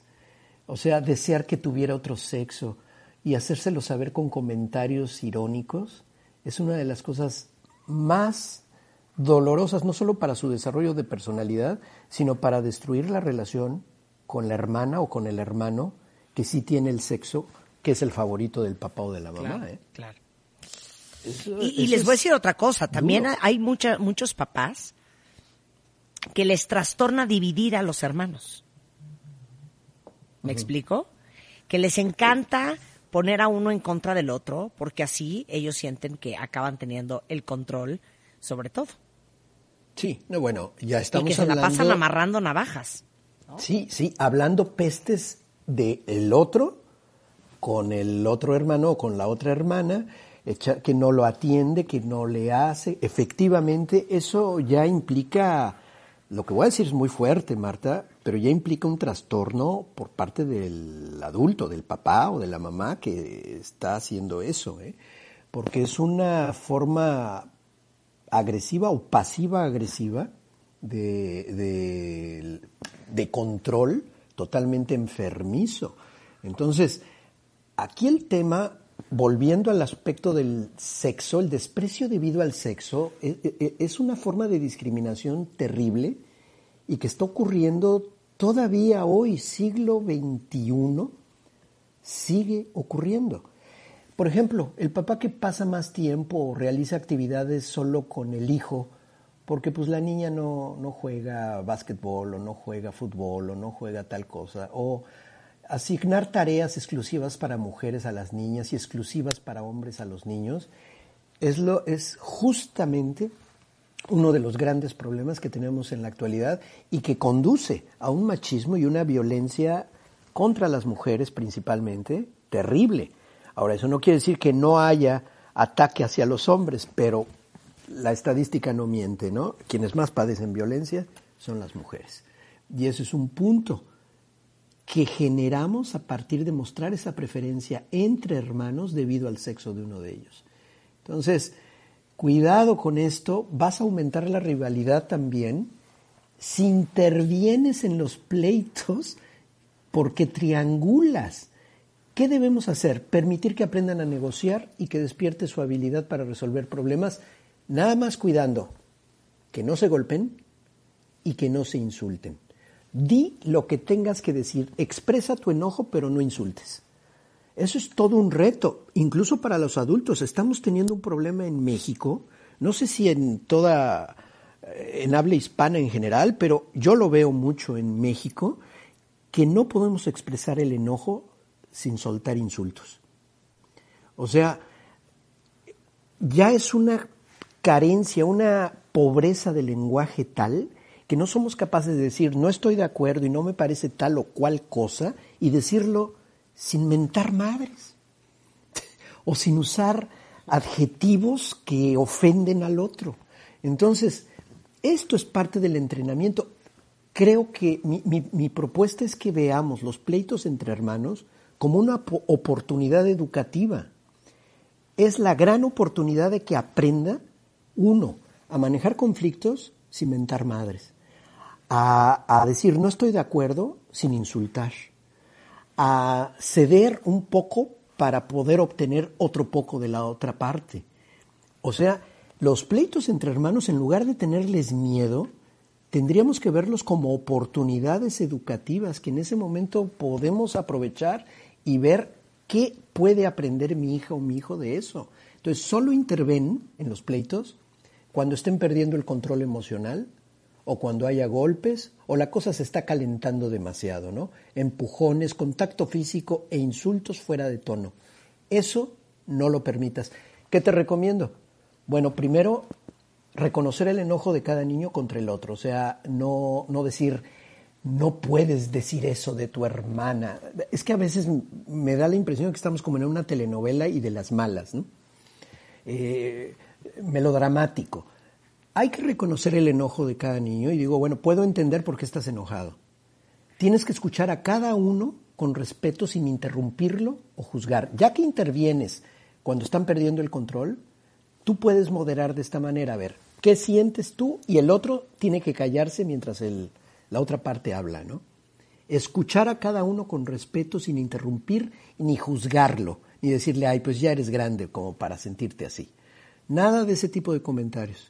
Y demostrar interés y no burlarte, ni minimizar el pleito. Ay, ustedes y sus tarugadas. No, no, por favor, tú como, como adulto, muestra interés y no te burles. Y diles, confío en que ustedes lo van a poder resolver. Y déjalos para que lo negocien. Aunque no lleguen a una buena solución, estos pasos va a reducir el nivel de ansiedad. ¿eh? Y eso va a ayudar muchísimo. Tu intervención tiene que ser muy controlada, muy moderada. Y los ratos concentrados de atención que mencioné hace rato, para cada uno de ellos, por separado, sin que los otros niños estén alrededor un rato, no tiene que ser diario, puede ser una vez a la semana. Todo depende de las condiciones y depende de las edades también de los hijos. Yo con un hijo comparto, yo, platico de ciertas cosas y con otra hija platico de otras totalmente diferentes. Y con otra, tal vez lo único que hago es ver una película juntos comiendo palomitas, porque cada uno tiene su lenguaje de amor, su lenguaje de afecto, lo que ella o él interpreta como afecto y amor y cercanía. Claro. Pero de verdad, cuidado con, no sé, reprimir los sentimientos negativos que hay entre hermanos es lo peor. ¿Por qué? Porque no le das cauce de salida. Entonces no se trata de reprimir y decir, no se peleen. Esa es típica. Ya no quiero que se estén peleando. Me van a matar de un infarto. No, no, no, no. A ver, nos vamos a sentar y vamos a hablar porque las cosas no pueden subir de nivel a ese tono que estamos agarrando. Claro. No podemos hablarnos de esa manera y lo sientas y dices, sin insultar, di que te molesta. Claro. Y no lo interrumpas. No lo interrumpas. Saca todo y luego el otro, aunque diga eso es injusto y es mentira, no puede interrumpir. Que el otro acabe. Sí es una especie de sesión, pero tenemos que tomarnos ese tiempo. Ese tiempo que tú inviertas en ello va a redituarte en oro molido. ¿eh? No compares a uno con el otro, ni privilegies a alguno más que a otro, ni pases más tiempo uno con otro. O sea, dales el tiempo que van requiriendo. Y cuidado con intervenir negativamente en los pleitos tomando partido por uno, porque van a decir es tu favorito. Y de ahí no los vas a bajar por el resto de su vida. ¿eh? Claro. Y ya, o sea, los pleitos más terribles llegan a ocurrir entre hermanos o hermanas cuando vienen cuestiones de herencias y de eh, distanciamientos ya de adultos y, y sal- sale a relucir este tipo de resentimientos de la infancia. Ahora que tenemos 50, 60, 40 años, sale a flote toda esa carga contenida de años. Entonces, de verdad, sí creo que es un tema que debemos tomar en serio. ¿eh? Claro. Bueno, para cerrar, existe Bien. escuela para padres, todos los que necesiten ayuda, necesiten apoyo, necesiten guía, qué hacer, escuelaparapadres.com, ¿no? Sí, y, y bueno, hay una membresía que la gente se inscribe y toma cursos. Estoy por sacar justamente el nuevo curso sobre este tema, además de disciplina y demás, pero hay una sección gratuita de ayuda y de apoyo a madres y padres de familia durante la cuarentena, con muchos, muchos este, videos que pueden serles de utilidad en escuelaparapadres.com. Estamos juntos en esto y son totalmente gratuitos y yo invito a la gente que los vea porque platico con diversas personas y puede serles de mucho apoyo en esta época. Bueno, y les digo una cosa, si ustedes quieren conectar directamente con Vidal, eh, lo pueden conectar en arroba escuela-padres o en Facebook Escuela para Padres de Vidal Schmil o como les dijimos hace un momento, escuelaparapadres.com. Gracias Así Vidal, es. te queremos Vidal, te queremos. Un abrazo y muchas, muchas gracias Marta. Hasta No, luego hombre, Rebeca. Como Besos, siempre, Vidal. Un placer, querido. Te mandamos Hasta besos. luego. Regresando del corte, la parte 2 de la conversación que comenzamos Uy. la semana pasada con Walter Rizzo, que es 10 crueles verdades sobre el amor que nadie te ha dicho. Para que saque la caja de Kleenex regresando del corte, no se vaya. Este mes en Revista MOA, es que no me van a creer. A ver, este mes en Revista MOA, no, es que saben que si lo digo yo no me van a creer, mejor que lo diga ella. Hey, I'm Lady Gaga. I'm here with Marta de Valle, la reina. Lady Gaga en portada. Desde el dolor, la salud mental, hasta su nuevo álbum Cromática. Además, te decimos cómo hacer que tu cerebro sea más resiliente. Lo vas a necesitar. La guía infalible del online dating por Matthew Hussey, finanzas en época de vacas flacas y todo lo que tienes que saber sobre las vacunas.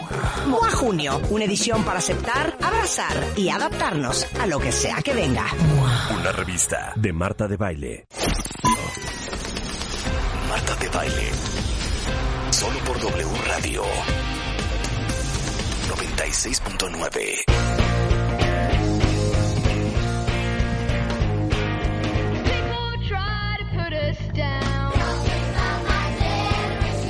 Estamos de regreso en W Radio, son las 12.07 de la tarde. Estamos entrando a la tercera hora del programa y antes de continuar con nuestro gran Walter Rizzo y hablar de las 10 cosas sobre el amor que nadie te ha querido decir, bueno, sabemos cómo mamás y papás siempre están buscando nuevas cosas para aprender, para ser mejores con sus críos, como lo hablábamos hace un momento con Vidal Schmil. Y ahora que seguimos en casa, el, el aprendizaje virtual, pues ya sabemos todos que esa es la opción. Entonces tomen nota porque en Bebemundo les hemos preparado un gran, gran máster, el máster Bebemundo del año, a comer se aprende, y vamos a tener un día con nada más y nada menos que seis conferencias de nuestros mejores especialistas, todo completamente online para que sepan que nos pueden ver en cualquier parte de México o del mundo que estén.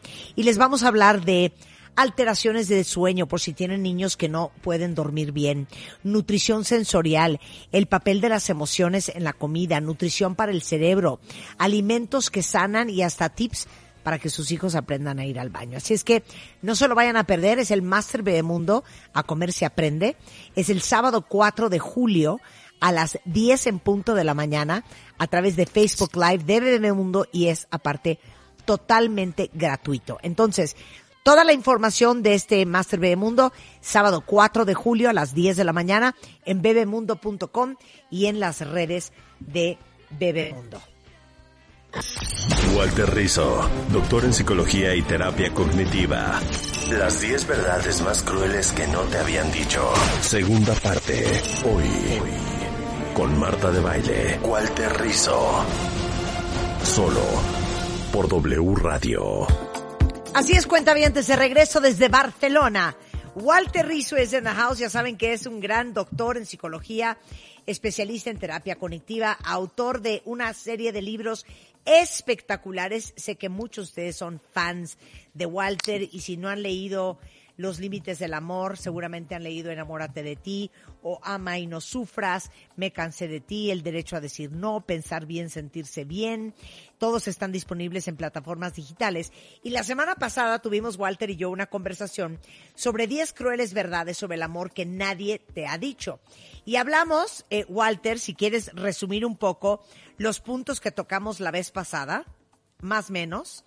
Bueno, Eh, bueno. a ver. eh, eh, la vez pasada hablamos de que el amor no es algo absoluto, ¿sí? Es decir, que no es categórico, que, que no nos da necesariamente la felicidad, que lo tenemos que construir nosotros. Dijimos que si alguien duda que te ama, no te ama porque eh, el amor es, cuando lo sentís, es categórico, total, irrevocable. No hay que amar a cualquier costo, porque si te cuesta tu autoestima y tu autorrealización y tus principios no es amor, es sometimiento. Y si tu dolor no le duele a la pareja tuya, pues hay que empacar. Y puedes admirar sin amar, pero no lo contrario. Hablamos también de la importancia de la admiración. Y también conversamos de que el amor es horizontal dentro y fuera de la cama, es decir, tiene que haber una relación democrática, ¿sí? Las relaciones que son verticales eh, no funcionan. Hasta ahí llegamos. Hasta ahí llegamos, Walter. Ahora vamos con el punto número siete. Si es necesario, cuentavientes, saquen sus pañuelos desechables, porque es amar no es necesitar, es preferir y es elegir. Sí. Eh, esto es quizás eh, uno de los puntos más importantes, pero también el más difícil, ¿no? Porque nos han enseñado que uno debe necesitar al otro. Necesitar al otro es que cuando tú necesitas algo, es que ese algo o alguien es imprescindible, es imprescindible para tu vida. Eh, si yo necesito a la persona que amo y no puedo vivir sin la persona que amo, eh, entonces eh, quizás no la ame, ¿no? Quizás lo que estoy es bajo la influencia de la dependencia.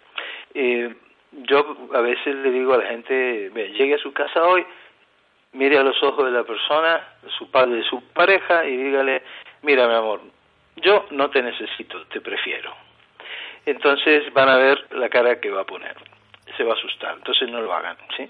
Amar no es necesitar, es preferir, es decir, yo, cu- eh, por ejemplo, tú puedes preferir algo, eh, te amo pero podría vivir sin ti, me dolería, ¿sí? Pero al, al decir que yo te prefiero, es una, una elección que coincidimos los dos, yo te elijo y tú me elijas, en ese sentido es como si fuera un milagro, ¿no?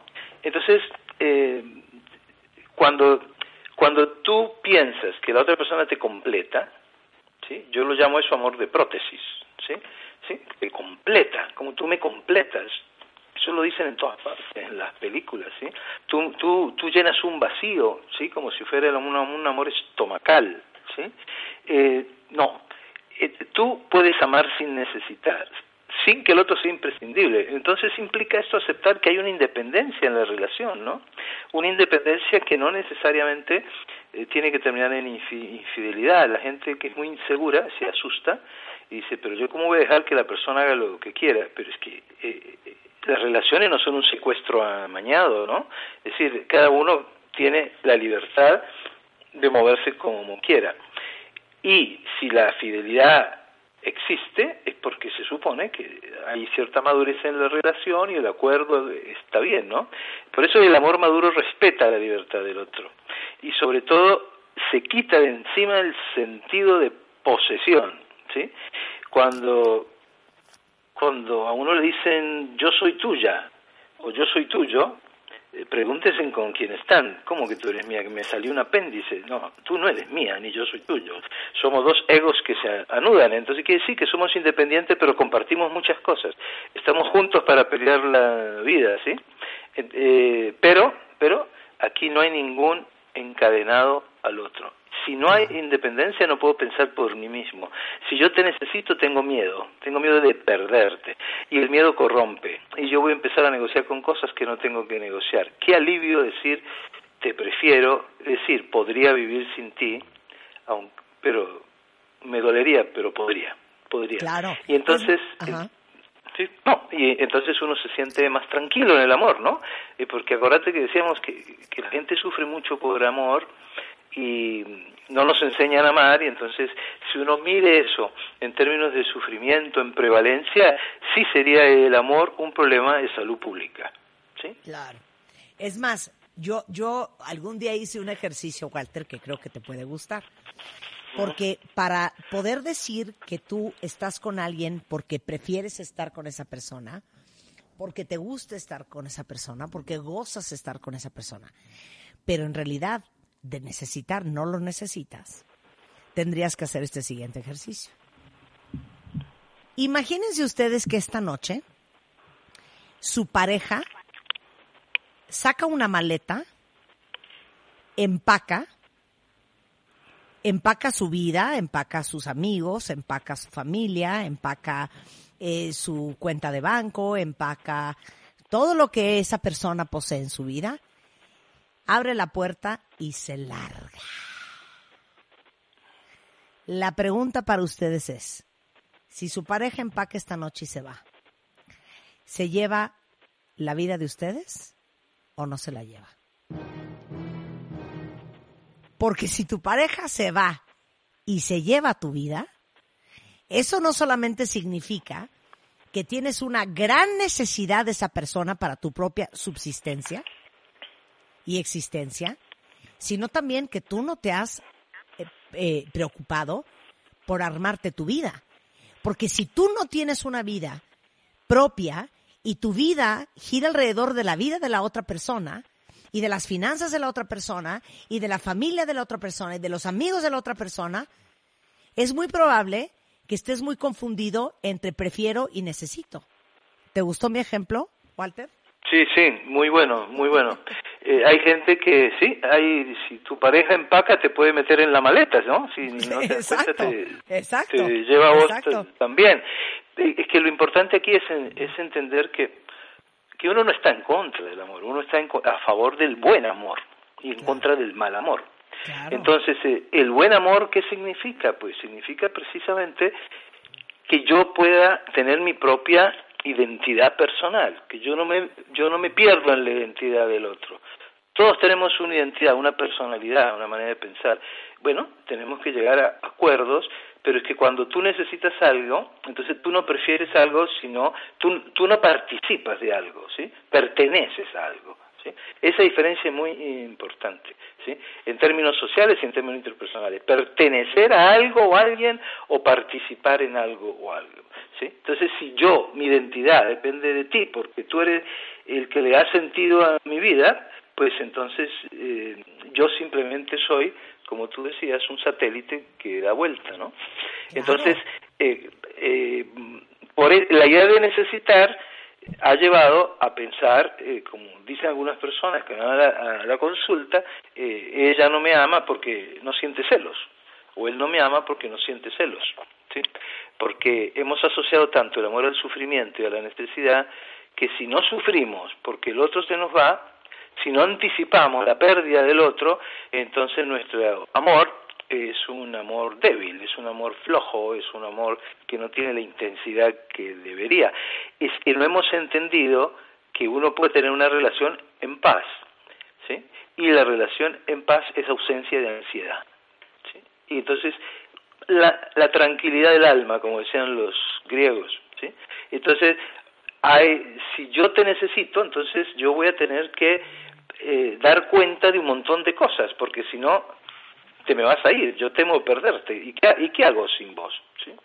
Entonces te perdono todo, entonces te digo sí a todo, entonces te doy gusto, me, me someto, me humillo eh, y termino y termino siendo eh, alguien eh, que simplemente está ahí aleatorio al lado del otro, que no tiene personalidad o simplemente que no tiene eh, el valor que debería tener. Tu pareja no te valida, te validas tú mismo, tú mismo, ¿sí? Y mm, piensen en cualquier adicción, ¿sí? si una, una, una persona que es adicta a la cocaína no va a decir yo prefiero la cocaína, va a decir yo necesito la cocaína. ¿sí? Entonces, cuando hay necesidad, hay adicción. Así que son adicciones sin sustancias. Uno puede eh, tener la necesidad imperiosa de jugar golf. Si no juego golf dos, tres veces por semana, no sé, pienso que me va a morir, me da casi que taquicardia. Uno tiene una adicción al golf. Uno se puede, puede crear adicción a cualquier cosa. ¿Sí? a la espiritualidad inclusive. Uno puede crear adicción al programa de Marta de baile, uno puede crear adicción a los libros de Walter, y son adicciones. No queremos eh, adicciones, queremos gente que nos prefiera. Claro. Qué fuerte, ¿eh? Pues háganse esa pregunta. Si su pareja se empaca y se va, díganme ustedes si se llevaría su vida o no se llevaría, porque a veces de verdad yo sigo insistiendo, pero tus amigos son los de ella o los de él, la familia con que más convives es la de ella o la de él, eh, todo gira alrededor de lo que ella quiere o lo que él quiere, eh, las finanzas dependen de él, eh, el bienestar de la familia, el bienestar de los hijos. Qué preocupación no tenerte armado una vida propia, porque lo sensato, como dices tú, es decir, híjole, pues si mi pareja se va, pues estaré bien triste y le extrañaré y me hubiera encantado que se quedara. Pero de eso a que se llevó mi vida, no, espérame un segundo. Entonces, cuando, exacto, cuando tú dices vida, nos estamos refiriendo a las metas vitales de cada uno, a los sueños, a las ilusiones que uno tiene. Es decir, lo único que a mí no, no me pueden quitar, me pueden quitar todo, pero esa parte de la libertad interior no te la puede quitar nadie, que son las ilusiones. Entonces, tus ilusiones, tus metas vitales, tus propósitos de, vida, tus amigos. Por eso las parejas que son buenas cuando son, que dicen tus amigos, mis amigos, nuestros amigos. Exacto, 100%. Tus libros, mis libros, nuestros libros. Entonces, al, al necesitar, simplemente pierdo identidad y, y termino diluida o diluido en la otra persona. Ustedes no saben lo que puede hacer una persona para no cuando, cuando uno necesita al otro y tiene una adicción, puede hacer cualquier cosa. ¿sí? Yo vi hace poco un caso en que la señora descubre que el marido tiene un amante. La mujer es dependiente. La amante, él tiene un amante hace cuatro años. Ella lo descubre y cae en lo siguiente.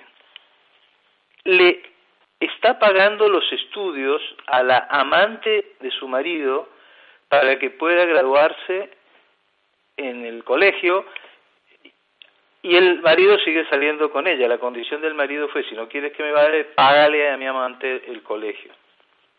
Entonces, uno puede llegar a cualquier extremo. ¿sí? Son las grandes estupideces que hacemos por amor. Cosa mía, basta, basta, basta, Walter.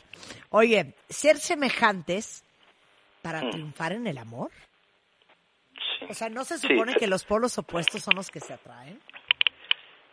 Ese es un- eso, es un, eso es un mito, es decir, no hay ninguna investigación que muestre eso. Bueno, sí, a ver, en física, ¿no? Eh, los polos opuestos se atraen. Y psicológicamente, digamos que los polos opuestos chocan también, como dos trenes, ¿sí? Eh, yo la vez pasada comentaba, si tú no eres racista y estás con alguien del Ku Klux Klan, ¿sí? vas a tener un problema en algún momento. Hay gente que tiene dos religiones totalmente distintas. Dice, el amor puede con eso, hasta que tienen hijos. Porque cuando tienen hijos hay que meterlos a un colegio. Y yo quiero que vaya a un colegio musulmán y yo quiero que vaya a un, colegio hebreo, por ejemplo. Y ahí empiezan los problemas. Un acuerdo sobre lo- los fundamentales, sobre aquella eh, como sobre una visión del mundo que no tengas que estar defendiéndote ni ni tampoco atacando al otro porque piensa distinto, siente distinto. Yo digo que la clave es que nos indignen las mismas cosas o cosas muy parecidas. Ay, me gusta cómo lo dijiste. Ujú. A ver, las parejas que funcionan tienden a indignarse por las mismas cosas. Sí, sí, fíjate que el, eh, mira qué es lo que está haciendo, uy, cómo está tratando, sí, claro, hoy no, y que y luego uno se encuentra como que están compartiendo la indignación, ¿sí? Que es la ira ante la injusticia. Eh, Y, y detrás de eso hay un montón de cosas, ¿no? Es decir, porque si estamos compartiendo, pero hay muchas parejas que no es así, ¿no? Que pasa una señora arrastrando al niño, ¿sí? Y si yo veo eso en la calle, yo le digo a la señora, señora, no lo trate así. Pero qué tal que tuvieras una pareja al lado que le dijera, no, no te metas, que eso no es problema tuyo. Pero es cómo no me voy a meter si están lastimando a un niño y eso están violando los derechos humanos y la otra persona me dice, ¿cuál derechos humanos? Aquí es la ley del más fuerte. ¿Cuánto puede aguantar la persona esa? ¿Qué hacen en el poscoito? Porque Eros lo tapa, ¿no? Entonces la persona llega ahí debajo de la sábana y después ¿qué hace? Y cuando, es que, eh, entonces eso muestra eh, dos maneras de ver el mundo distintas. Voy a un restaurante y ahí se va a ver. Voy a, ver una película y ahí se va a ver. Vamos a hacer una comida y ahí se va a ver. Entonces, no tenemos que ser iguales, pero en lo fundamental sí. Y en lo fundamental es la visión del mundo. Tanto en la parte política, porque díganme ustedes si se puede un comunista estar feliz con una persona de ultraderecha, ¿sí? Eh, es imposible. En algún momento va a saltar. Entonces la semejanza se ve también en el humor, ¿sí? Eh, que yo digo, eh, lo digo siempre, que no hay que explicarle el chiste a la pareja. Entonces, cuando, ¿qué quiere decir eh, el buen humor? El buen humor es, eh, tú cuando compartes la risa con alguien, ¿sí? Es es impresionante la conexión que hay. Los silencios también. Es decir, si estamos haciendo un paseo y cruzando los lagos del sur, allá en Argentina y Chile, y vemos todas esas nieves eternas, y estamos los dos mirando eso embelesados en silencio, estamos juntos, aunque no nos toquemos, somos semejantes. Ahí que tenemos una semejanza estética. A los dos nos parece eso es extraordinario, ¿sí? ¿De acuerdo? Y lo mismo pasa con el humor, ¿sí? Hay, yo tengo, miren, yo soy italiano, para mí la pasta es muy importante, ¿sí? Y yo cuando estuve, me casé dos veces, en la, pero no con la misma persona, ¿no? Sino hay algunos que hacen eso, con personas distintas. Entonces, me, cuando me separo, la, empiezo a salir, bueno, conocer gente, y una vez salí con una chica, todas mis amigas y amigos me querían casar, eh, salí con una chica que me gustaba y yo le gustaba y fuimos a un restaurante italiano y me dijo que me recomienda, yo le dije raviolis y me dice, ¿qué es un ravioli? Entonces, ¿cómo, decime, cómo diablos le explicas a alguien quién es, qué es un ravioli? Es como una almohadita, ¿sí? Que adentro, una almohadita, como una empanada, no, no, no, como una empanada no, es pasta y adentro tiene eh, ricota, ¿qué es ricota? Un queso, uy, con queso una empanada, ¿de qué? No, no es una empanada, y adentro ¿qué más tiene? Bueno, tal cosa, es unos ravioli, pueden ser de carne, pueden ser de muchas cosas. Ella, yo pedí raviolis porque los hacía muy ricos, ella pidió una carne vuelta y vuelta a la parrilla y papitas fritas con ketchup. Entonces, cada uno tiene las cosas que no va a negociar, aunque parezcan tontas. ¿sí? Yo, a mí me gusta la comida italiana. Yo no podría estar con una persona, y la cocina, yo no podría estar con una persona anoréxica. No podría. ¿sí? Entonces cada uno piense qué es lo vital, qué es aquellas cosas que no son capaces de negociar, los valores más profundos, las convicciones más básicas, ¿sí? Eh, los gustos, las aficiones, ¿sí? Y la idea de que, eh, bueno, eh, yo tengo una, una frase que sale mucho por ahí, pero para mí es como, como la, la, la mejor manera de, de describir el amor. Es como un examen, ¿sí? Que ustedes lo pueden hacer. Un buen día ustedes dicen bajo todos los mecanismos de defensa. No me voy a defender más, no voy a atacar más. Me voy a desnudar psicológicamente, me voy a mostrar tal cual soy. ¿Sí? Y vamos a ver si me lastiman o no. Si me lastiman, no me aman. Y la frase es, sabrás que te aman de verdad cuando puedes mostrarte como eres y sin miedo a que te lastimen. ¿sí? Si dos personas son semejantes, les van a indignar las mismas cosas, pero también les van a doler cosas parecidas. ¿sí? Claro. Y- Entonces, y, y- y puedo añadirte una cosa más. sí, sí, que- claro. Que, mucho he pensado, Walter, porque si eh, eh, un personaje que muchos de los cuentavientes conocen que es mi esposo, y a simple vista mi esposo y yo somos polos opuestos.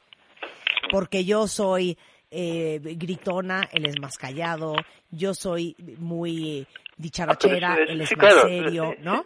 él es, ahí se él es equivoca. tranquilo, yo soy alborotada, Sí, sí, sí, pero, pero, siempre hemos Pero dicho... eso no le, uno de- debe rascar más adentro. ¿eh? Exacto, exacto. Y yo siempre he dicho que en, en, en lo que es verdaderamente fundamental, somos igualitos. Y, y siempre he dicho que también es bien importante encontrar a alguien que conciba el amor como lo concibes tú.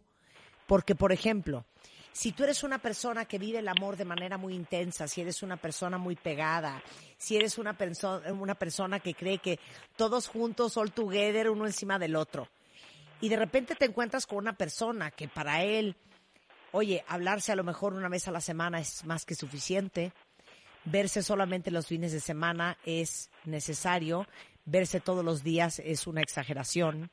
Eh, para la persona que a lo mejor eh, compartir las cosas juntos y hacer muchas cosas juntos, siente que se le va el aire y él necesita muchísimo espacio y tú eres de las de Together, va a ser muy difícil que funcione también la relación. Entonces, cada quien necesita del amor cosas diferentes. Y si tú, tu visión del amor es totalmente diferente a la de él, va a ser muy difícil. Yo recuerdo una amiga que me decía, para mí fue muy complicado y de hecho ya está divorciada, para mí por razones obvias, pero que empezaron de novios un martes y no volvió a saber del fulano hasta el domingo. Y ella le dijo horrorizada, ¿por qué no me llamaste todos estos días? Y él le dijo, "Ch, a ver, yo ni te voy a estar llamando diario, ni te voy a estar viendo diario. Estoy muy contento en la relación contigo, pero yo no le veo nada de malo a que hablemos un martes y volvamos a hablar hasta un domingo. Yo Sí, claro. me mato, ¿me entiendes? Yo me mato. Sí, eh, eh, mira, eh, hay uno, lo que pasa es que no lo hacemos explícito, ¿me entendés? Porque eh, los noviazgos son para eso también, ¿no? No son para calentar un sofá, sino para conocernos. Entonces cada uno tiene una propuesta afectiva y cada uno tiene una propuesta de vida y uno tiene que ver si uno es compatible con eso o no. Pongamos el ejemplo del sexo, ¿no? Por ejemplo. Entonces, por ejemplo, llega una pareja a mi cita y él se queja toda la cita porque dice ella es fría como una nevera, eh, no, ese, eh, no quiere hacer nada, yo soy un hombre muy ardiente, se queja en media hora. Se va esa pareja y viene otra y la que se queja es la mujer, ¿sí? Yo soy muy ardiente, él parece una nevera, ¿y cuánto llevan de casado? Y siempre ha sido así. Entonces a mí lo que me provoca, ¿sabes qué? Es llamarlos a los dos y cruzar las parejas, ¿sí? No lo puedo hacer, pero cruzarla. Usted que es medio loquito en el amor, váyase con la loquita y hagan el amor juntos y sean felices. Y usted que es un témpano de hielo, arme un iglú con esta otra persona y sean felices los dos como dos pingüinos en el témpano de hielo. Exacto, exacto. ¿Sí? Entonces, claro, esas propuestas no se ven porque tenemos la idea de que el amor todo lo puede. Entonces, que todas las incompatibilidades van a desaparecer bajo la cuestión del, eh, del amor. En este Sí, momento, por ejemplo, 100%. con, con el confinamiento, eh, eh, la gente que trabaja conmigo y yo eh, vemos un montón de, de problemas de pareja impresionante que están surgiendo ya en la convivencia, ¿no? Porque porque nosotros muchos, la mayoría, mucha gente tiene tiene familias de fin de semana, ¿sí? Y uno llega de noche, saluda a los niños, está un, un ratito y listo. Y después los fines de semana está con el niño y con el con el con el esposo o con la esposa. Pero cuando ya tenés que estar todo el tiempo, ¿sí? ya es posible que tú te metas al territorio del otro y el otro se mete a tu territorio en cosas que no te interesan. Lo que sí me parece importante aquí es que la semejanza es nunca intenten meterse a la mente de la persona que aman, porque pueden encontrar cosas que no le va a gustar, ¿sí? Y reservas de sumario, ¿de acuerdo? Eh, uno no se puede meter a, a preguntar más de lo necesario, ¿sí? Cuando uno pregunta, ¿me quieres? ¿Por qué pregunta eso? No, espérate, espérate, tienes que parar ahí, tienes que parar ahí. Tenemos que hacer una pausa y ya regresamos. No te vayas, espera. Ok. W Radio 96.9. Al aire. De baile en casa. Estamos donde estés. Más música, mejores especialistas, más invitados. Marta de baile, desde casa a tu casa. Marta de baile desde casa a tu casa. Hacemos una pausa.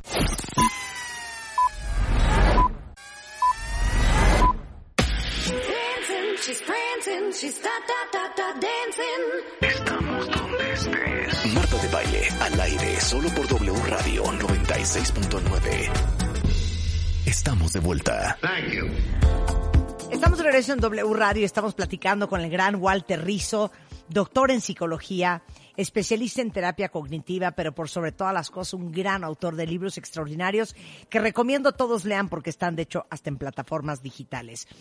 El tema es las 10 crueles verdades sobre el amor que nadie nos ha dicho.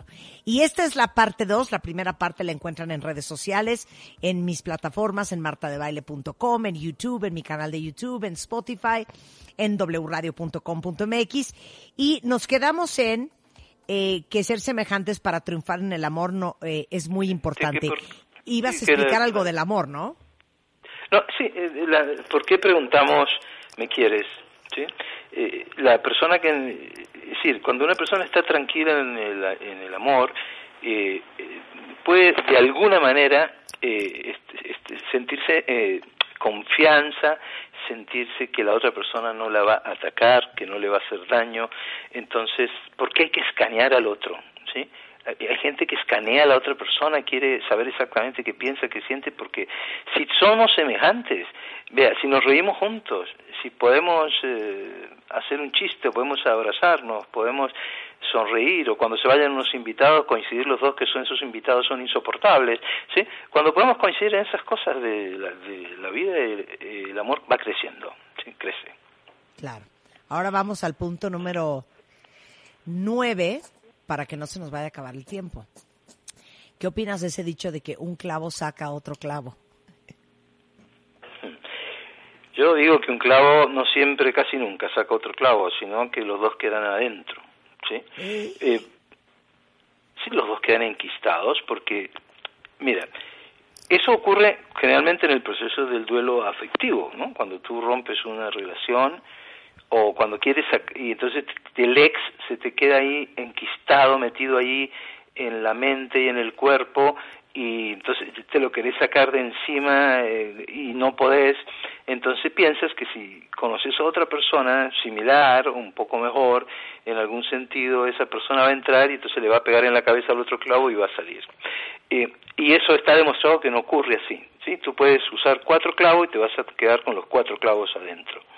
Lo que hay que hacer es sacar al viejo clavo, ¿sí? Dejar el ex a un lado, realmente. Elaborar el duelo y decir, ya cuando un paciente le dice a uno, ya no me interesa hablar de mi ex, hablemos de otra cosa, es que ya hay que darlo de alta, ¿sí? Si ese es el motivo de consulta.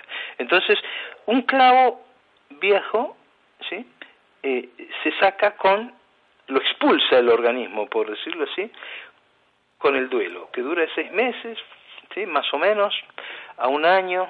eh, en ese tiempo uno se declara en huelga afectiva, ¿sí? y dice, me voy a, voy a estar conmigo mismo, y cuando ya se acaba el ex mentalmente, ¿sí? y, y- y en el cuerpo, eh, entonces sí puede entrar otra persona. Y esa otra persona puede ser un bálsamo, esa otra persona puede ser alguien fabuloso, porque lo que aprende una persona cuando corta una relación es la sabiduría del no. ¿sí? Eso grábenselo. Uno sabe qué es lo que no quiere repetir, lo que no quiere. ¿Sí? Si vos le preguntás a la gente, ¿usted qué quiere del amor? Te van a decir cualquier cosa, pero agarrás a los veteranos de guerra que, está- que están separados y les decís, mira, ¿qué es lo que tú quieres del amor? No sé, pero te voy a decir lo que no quiero. ¿sí? Entonces, por descarte funciona. Y entonces, en este momento, eh, si una persona está eh, con el ex o con, o con un amor imposible, pues lo ideal es que elaboren el duelo, ¿sí? Eh, y que y que puedan eh, renacer en el sentido positivo de qué, de buscar a alguien que sea fácil, que las cosas fluyan, ¿sí? Es decir, eh, aquí no se necesita ninguna ci- cirugía para nada. Eh, bueno, los que trabajamos en esto vemos todo el tiempo que la, que la gente tiene dos. Mira, uno puede llegar a querer a tres personas al mismo tiempo, ¿sí? Uno puede estar enamorado de tres personas. Tres, tres. El enamoramiento, no. El enamoramiento es, el cerebro da para uno nomás si no explota si son dos. Pero enamorado sí, puedes tener el eros con una persona, la, la filia con otra persona y el ágape los domingos en misa con otra persona. Entonces tener los tres. ¿sí? Entonces, eh, aquí tengo el cemental, aquí tengo el profesor de filosofía con el que hablo 80 horas y aquí tengo el que me bendice. Tengo todo, pero lo tengo repartido en tres. ¿sí? Entonces, lo ideal es que las tres cosas estén en una sola persona. Se puede amar a dos personas al mismo tiempo, pero por supuesto, sí, claro, es que el amor no es todo o nada. ¿sí? Uno puede amar algunas cosas, sí, claro, pero entonces ese es el problema, ¿ves? Como uno puede amar a dos personas y puede haber cosas que te gusten de uno o de otro, este clavo resulta que, que es bueno para algunas cosas. Es deportista y tu marido no era deportista. Entonces lo conocéis y salís a trotar con él. Mientras trotás decís, wow, este sí vale la pena. Pero cuando después haces el amor o vas a un cine o, o tenés que hablar de la película o hablas de, de comida, el tipo no tiene idea de nada. Entonces aquí gana el otro. No se metan en esas confusiones. En este momento, en México, a la gente que está escuchando y se siente sola, ¿sí? Hay alguien que las quiere y que está esperando por ustedes, ¿sí? Es, eh, eh, eh, de pronto es el vecino, no sé, está cerca, pero entonces ustedes tienen que avisarle al mundo que están disponibles, ¿sí? Entonces hay que salir al mundo del mercadeo afectivo y soltar la feromona. Lástima que no podemos andar con un cartel que diga, ¿no? Mujer caucásica, 30 años, busca, y cada uno con un cartel en la calle, o, o- lucecitas, que uno dice, "Ah, este es un taxi verde, algo, así. Entonces, eh, no tienen que correr, a, no, sacarlo. Y en ese tiempo declárense en huelga afectiva, a no ser que aparezca, no sé, Brad Pitt, entonces uno lo piensa, ¿no? Claro. Ok, antes de que se nos acabe el tiempo, yo estoy muy angustiada. Este, amar mucho no es amar bien, porque uno cree que cuando dice, es que Walter, es que tú no me entiendes, Walter, es que lo amo, es que lo amo, es que lo amo. Sí. Tú has de decir, Entonces ¿y a mí yo- eso qué? entonces- ¿Y a mí eso qué? Exacto, eso es lo que yo contesto. Mira, a mí, usted viene aquí para que yo le ayude, pero a mí no me importa si usted lo ama o no, a mí lo que me importa es si le conviene, si le viene bien a su vida o no. Esa es la pregunta.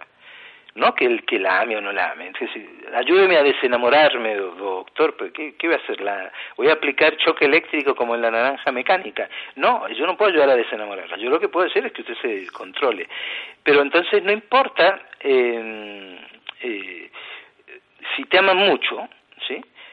Por eso digo yo, no importa cuánto te amen, sino cómo lo hagan, porque la parte cualitativa es muy importante, ¿no? Entonces, ¿de, qué te sirve que te endulcen los oídos y te amargan la vida? ¿Sí? Entonces, cuando, eh, ¿cuánto me quieres? Mucho, hasta el cielo, y, y la gente le quiere poner numeritos. Pregúntense si uno se siente bien. Y la prueba ya se las di, ¿no? Sean como ustedes son. Realmente pregúntense si pueden ser como ustedes son. A mí de qué me sirve que me amen mucho si no puedo ser como yo soy. ¿A mí de qué me sirve? Yo lo que necesito es tener una pareja que me ame bien, en el sentido de que yo pueda sentirme bien y confortable y que pueda ser yo mismo como, como persona, ¿no? Y que yo tampoco tengo que aplastar al otro, porque hay relaciones donde la, la otra persona es muy inse- insegura, es muy eh, limitada en muchas cosas, entonces uno de pronto es más fuerte. Si tu yo la va a aplastar, pues quítate un poco el yo y a ver qué pasa, ¿no? A ver cómo funciona, ¿no? Entonces, eh, yo te amo, eh, yo lo amo, doctor, pues lo siento mucho, eligió mal, ¿sí? Yo no lo quisiera Es su que marido como ha de ser, señora. Yo no lo perdón, como perdón, yerno. espérate, Walter, ha de ser una delicia ir a terapia contigo, porque a mí me late que es medio terapia arrastrada.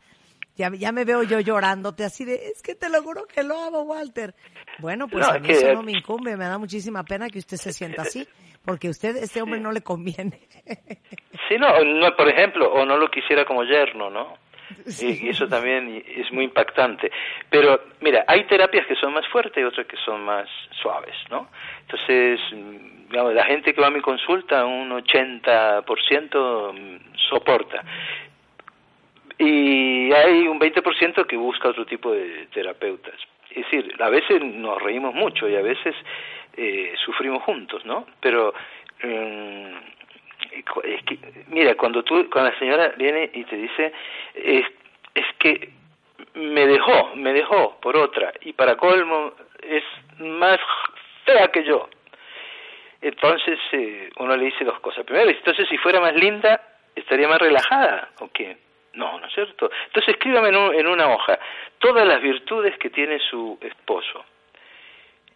Y te juro que no llenan ni cuatro renglones. Y cuando y en esta otra hoja escríbame todas las cosas insoportables de su, de su pareja y me llenan tres hojas. Ay, no, ya te amo. Entonces yo le digo, ¿usted quiere volver a esto? Usted, usted no tiene que estar triste, tiene que ser una fiesta y darle un cheque indemnizando a la pobre mujer que esté con él ahora. Usted se ganó la lotería, señora. Venga que yo le voy a enseñar a disfrutar la lotería. Menos mal que se fue. Ah, pero es que yo lo amo. Bueno, sí, pero no le conviene. Y volvemos a lo mismo, ¿no? o sea, me quiero ir a vivir a Barcelona nada más para ir a terapia contigo. A mí me encantan los terapeutas Estoy dando duros, ter- terapia. duros e imparables. Estoy dando terapia por internet. Ah, ¿cómo? Hombre, se te va a llenar la lista ya por lo que acabas de decir. 100%. No, no, es que- a mí los que- terapias sua- las tera- los terapeutas suavecitos eso no sirve. Es duro y a la cabeza. Sí, sin anestesia, sin anestesia. Sí. Sin anestesia, sin anestesia. Oye, antes de que se nos acabe el tiempo, Sí. eh, por último, el último punto. En el amor hay que aprender a perder. Primo hermano de lo que estabas hablando ahorita. Sí, sí, exacto. Es decir, eh, eh, en el amor, eh, cuando digo que hay que aprender a perder es de poner las armas, ¿sí? Y cuando ves que no te quieren, no puedes seguir ahí esperando el milagro de la resurrección y que el otro te pueda querer algún día. Es que se le va a caer un ladrillo en la cabeza. Como ir donde a Hitler y decirle, Hitler, mira, está mal matar judíos. Y que Hitler me dijera, ah, yo no sabía. ¿Sí? Es decir, la gente no es así. Un día te uno no se levanta un día con amor y otro con desamor. Entonces, eh, hay que aprender a perder si no te quieren, si no te puedes autorrealizar como persona y si tus principios están en juego, esa, esa relación no es buena para ti, no te va a hacer crecer, ¿no? Entonces hay que aprender a retirarse. Si uno insiste, se va a humillar, ¿sí? Uno no puede mostrar que uno es un buen partido con otro. Uno tiene que pensar que sí es un buen partido, uno, uno por uno mismo, ¿no? Entonces ahí entramos a- sin darnos cuenta de las relaciones tóxicas, ¿no? Porque eh, hay relaciones que uno no se explica cómo están juntos. ¿sí? Es increíble, están juntos, ¿sí?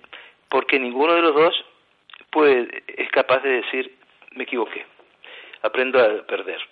Y yo en los colegios pondría eso, una materia que se llamara aprender a perder. Una no, varias. Aprender a perder uno, dos, tres, cuatro, ¿sí? No aprender a ganar. El éxito no es tener mucho, el éxito es disfrutar de lo que uno hace. Y no se diga más. Oye, a ver, ¿cómo está eso de que estás dando terapia online? Mira, eh, lo, lo empecé hace como cuatro meses, ¿sí? Eh, y bueno, hay mucha gente ahí lista, pero yo recibo algunas personas semanales, ¿sí? Y cualquier persona puede entrar ahí y inclusive la gente atiendo personas que están en latinoamericanos, ¿no? De habla hispana o españoles que están viviendo en qué sé yo, en Suecia o en Rusia y cuando me ven dicen, entonces yo puedo realmente hablar con usted. Le digo, ¿y qué pensaba? Que esto era una estafa, pero por supuesto. ¿Sí? Entonces, claro, eh, bueno, y no sé si, si me dejas decir algo sobre una conferencia que voy a dar. ¿Puedo? Pero, pero, Walter, mi casa es tu casa, tu casa es mi casa y no es nadie, nada de la casa de nadie. Muchas gracias. Mira, en septiembre 19 voy a dar una conferencia que online, que estoy dando algunas, y es- esta es sobre los límites del amor, ¿no? Y es muy interesante porque ahí pongo muchas más cosas y contesto preguntas. eh, una, doy una conferencia de dos horas y, con- y contesto preguntas una hora. Eh, eso se pueden inscribir en el arte de... eh, no, eh, sí, a- mm, el arte de Ahí El pueden arte entrar de y mirar. sabervivir.com. Sí, sí. Bueno, pero eh, Ahorita lo de pongo que todo sí. en redes sociales, ahorita lo pongo todo en Twitter. Bueno, muchas no gracias, muchas gracias. No, hombre, muchas gracias a ti. Oye, y si Sí. hacemos esto más seguido, si hacemos esto por lo menos una vez al mes, tienes muchos, digamos que tienes muchos borreguitos ciegos a quien pastorear. Eh, a mí no me gusta pastorear, porque yo creo, me gustan mucho las ovejas negras, ¿sí? Las que se rebelan. Bueno, ahora en tiempo de COVID no se puede revelar uno, pero en tiempos normales, pues sí, la gente que puede decir no, ¿no es cierto? No, bueno, en todo caso sí, podemos hablarlo y a ver si lo hacemos sí. de vez en cuando. ¿sí? Y pueden ser eh, con más temas si querés. Decir, sensacional. ¿Sí? Te mando un gran beso, amigo. bueno, un abrazo para mucho, todos ustedes y, y muy, cuídense. Hasta luego. Igualmente. Adiós. El gran Walter Rizzo, este, y acuérdense que la primera parte de esta conversación igualmente la encuentran en redes y la segunda, que es esta, la vamos a subir en cualquier, en, en cualquiera de estos días. Estén pendientes. Si no me sigan en YouTube, síganme. El canal es Marta de Baile, igualmente en Instagram, igualmente en Facebook, que subimos muchas cosas. Y recuerden que hoy vamos a hacer un live en Instagram a las siete y media con la Beauty Broker en mi Instagram para que no se lo vayan a perder. Eso. De regreso mañana a las 10. Hey baby, Mrs. Cole, acting so tough. Didn't know you had any to be hurt at all.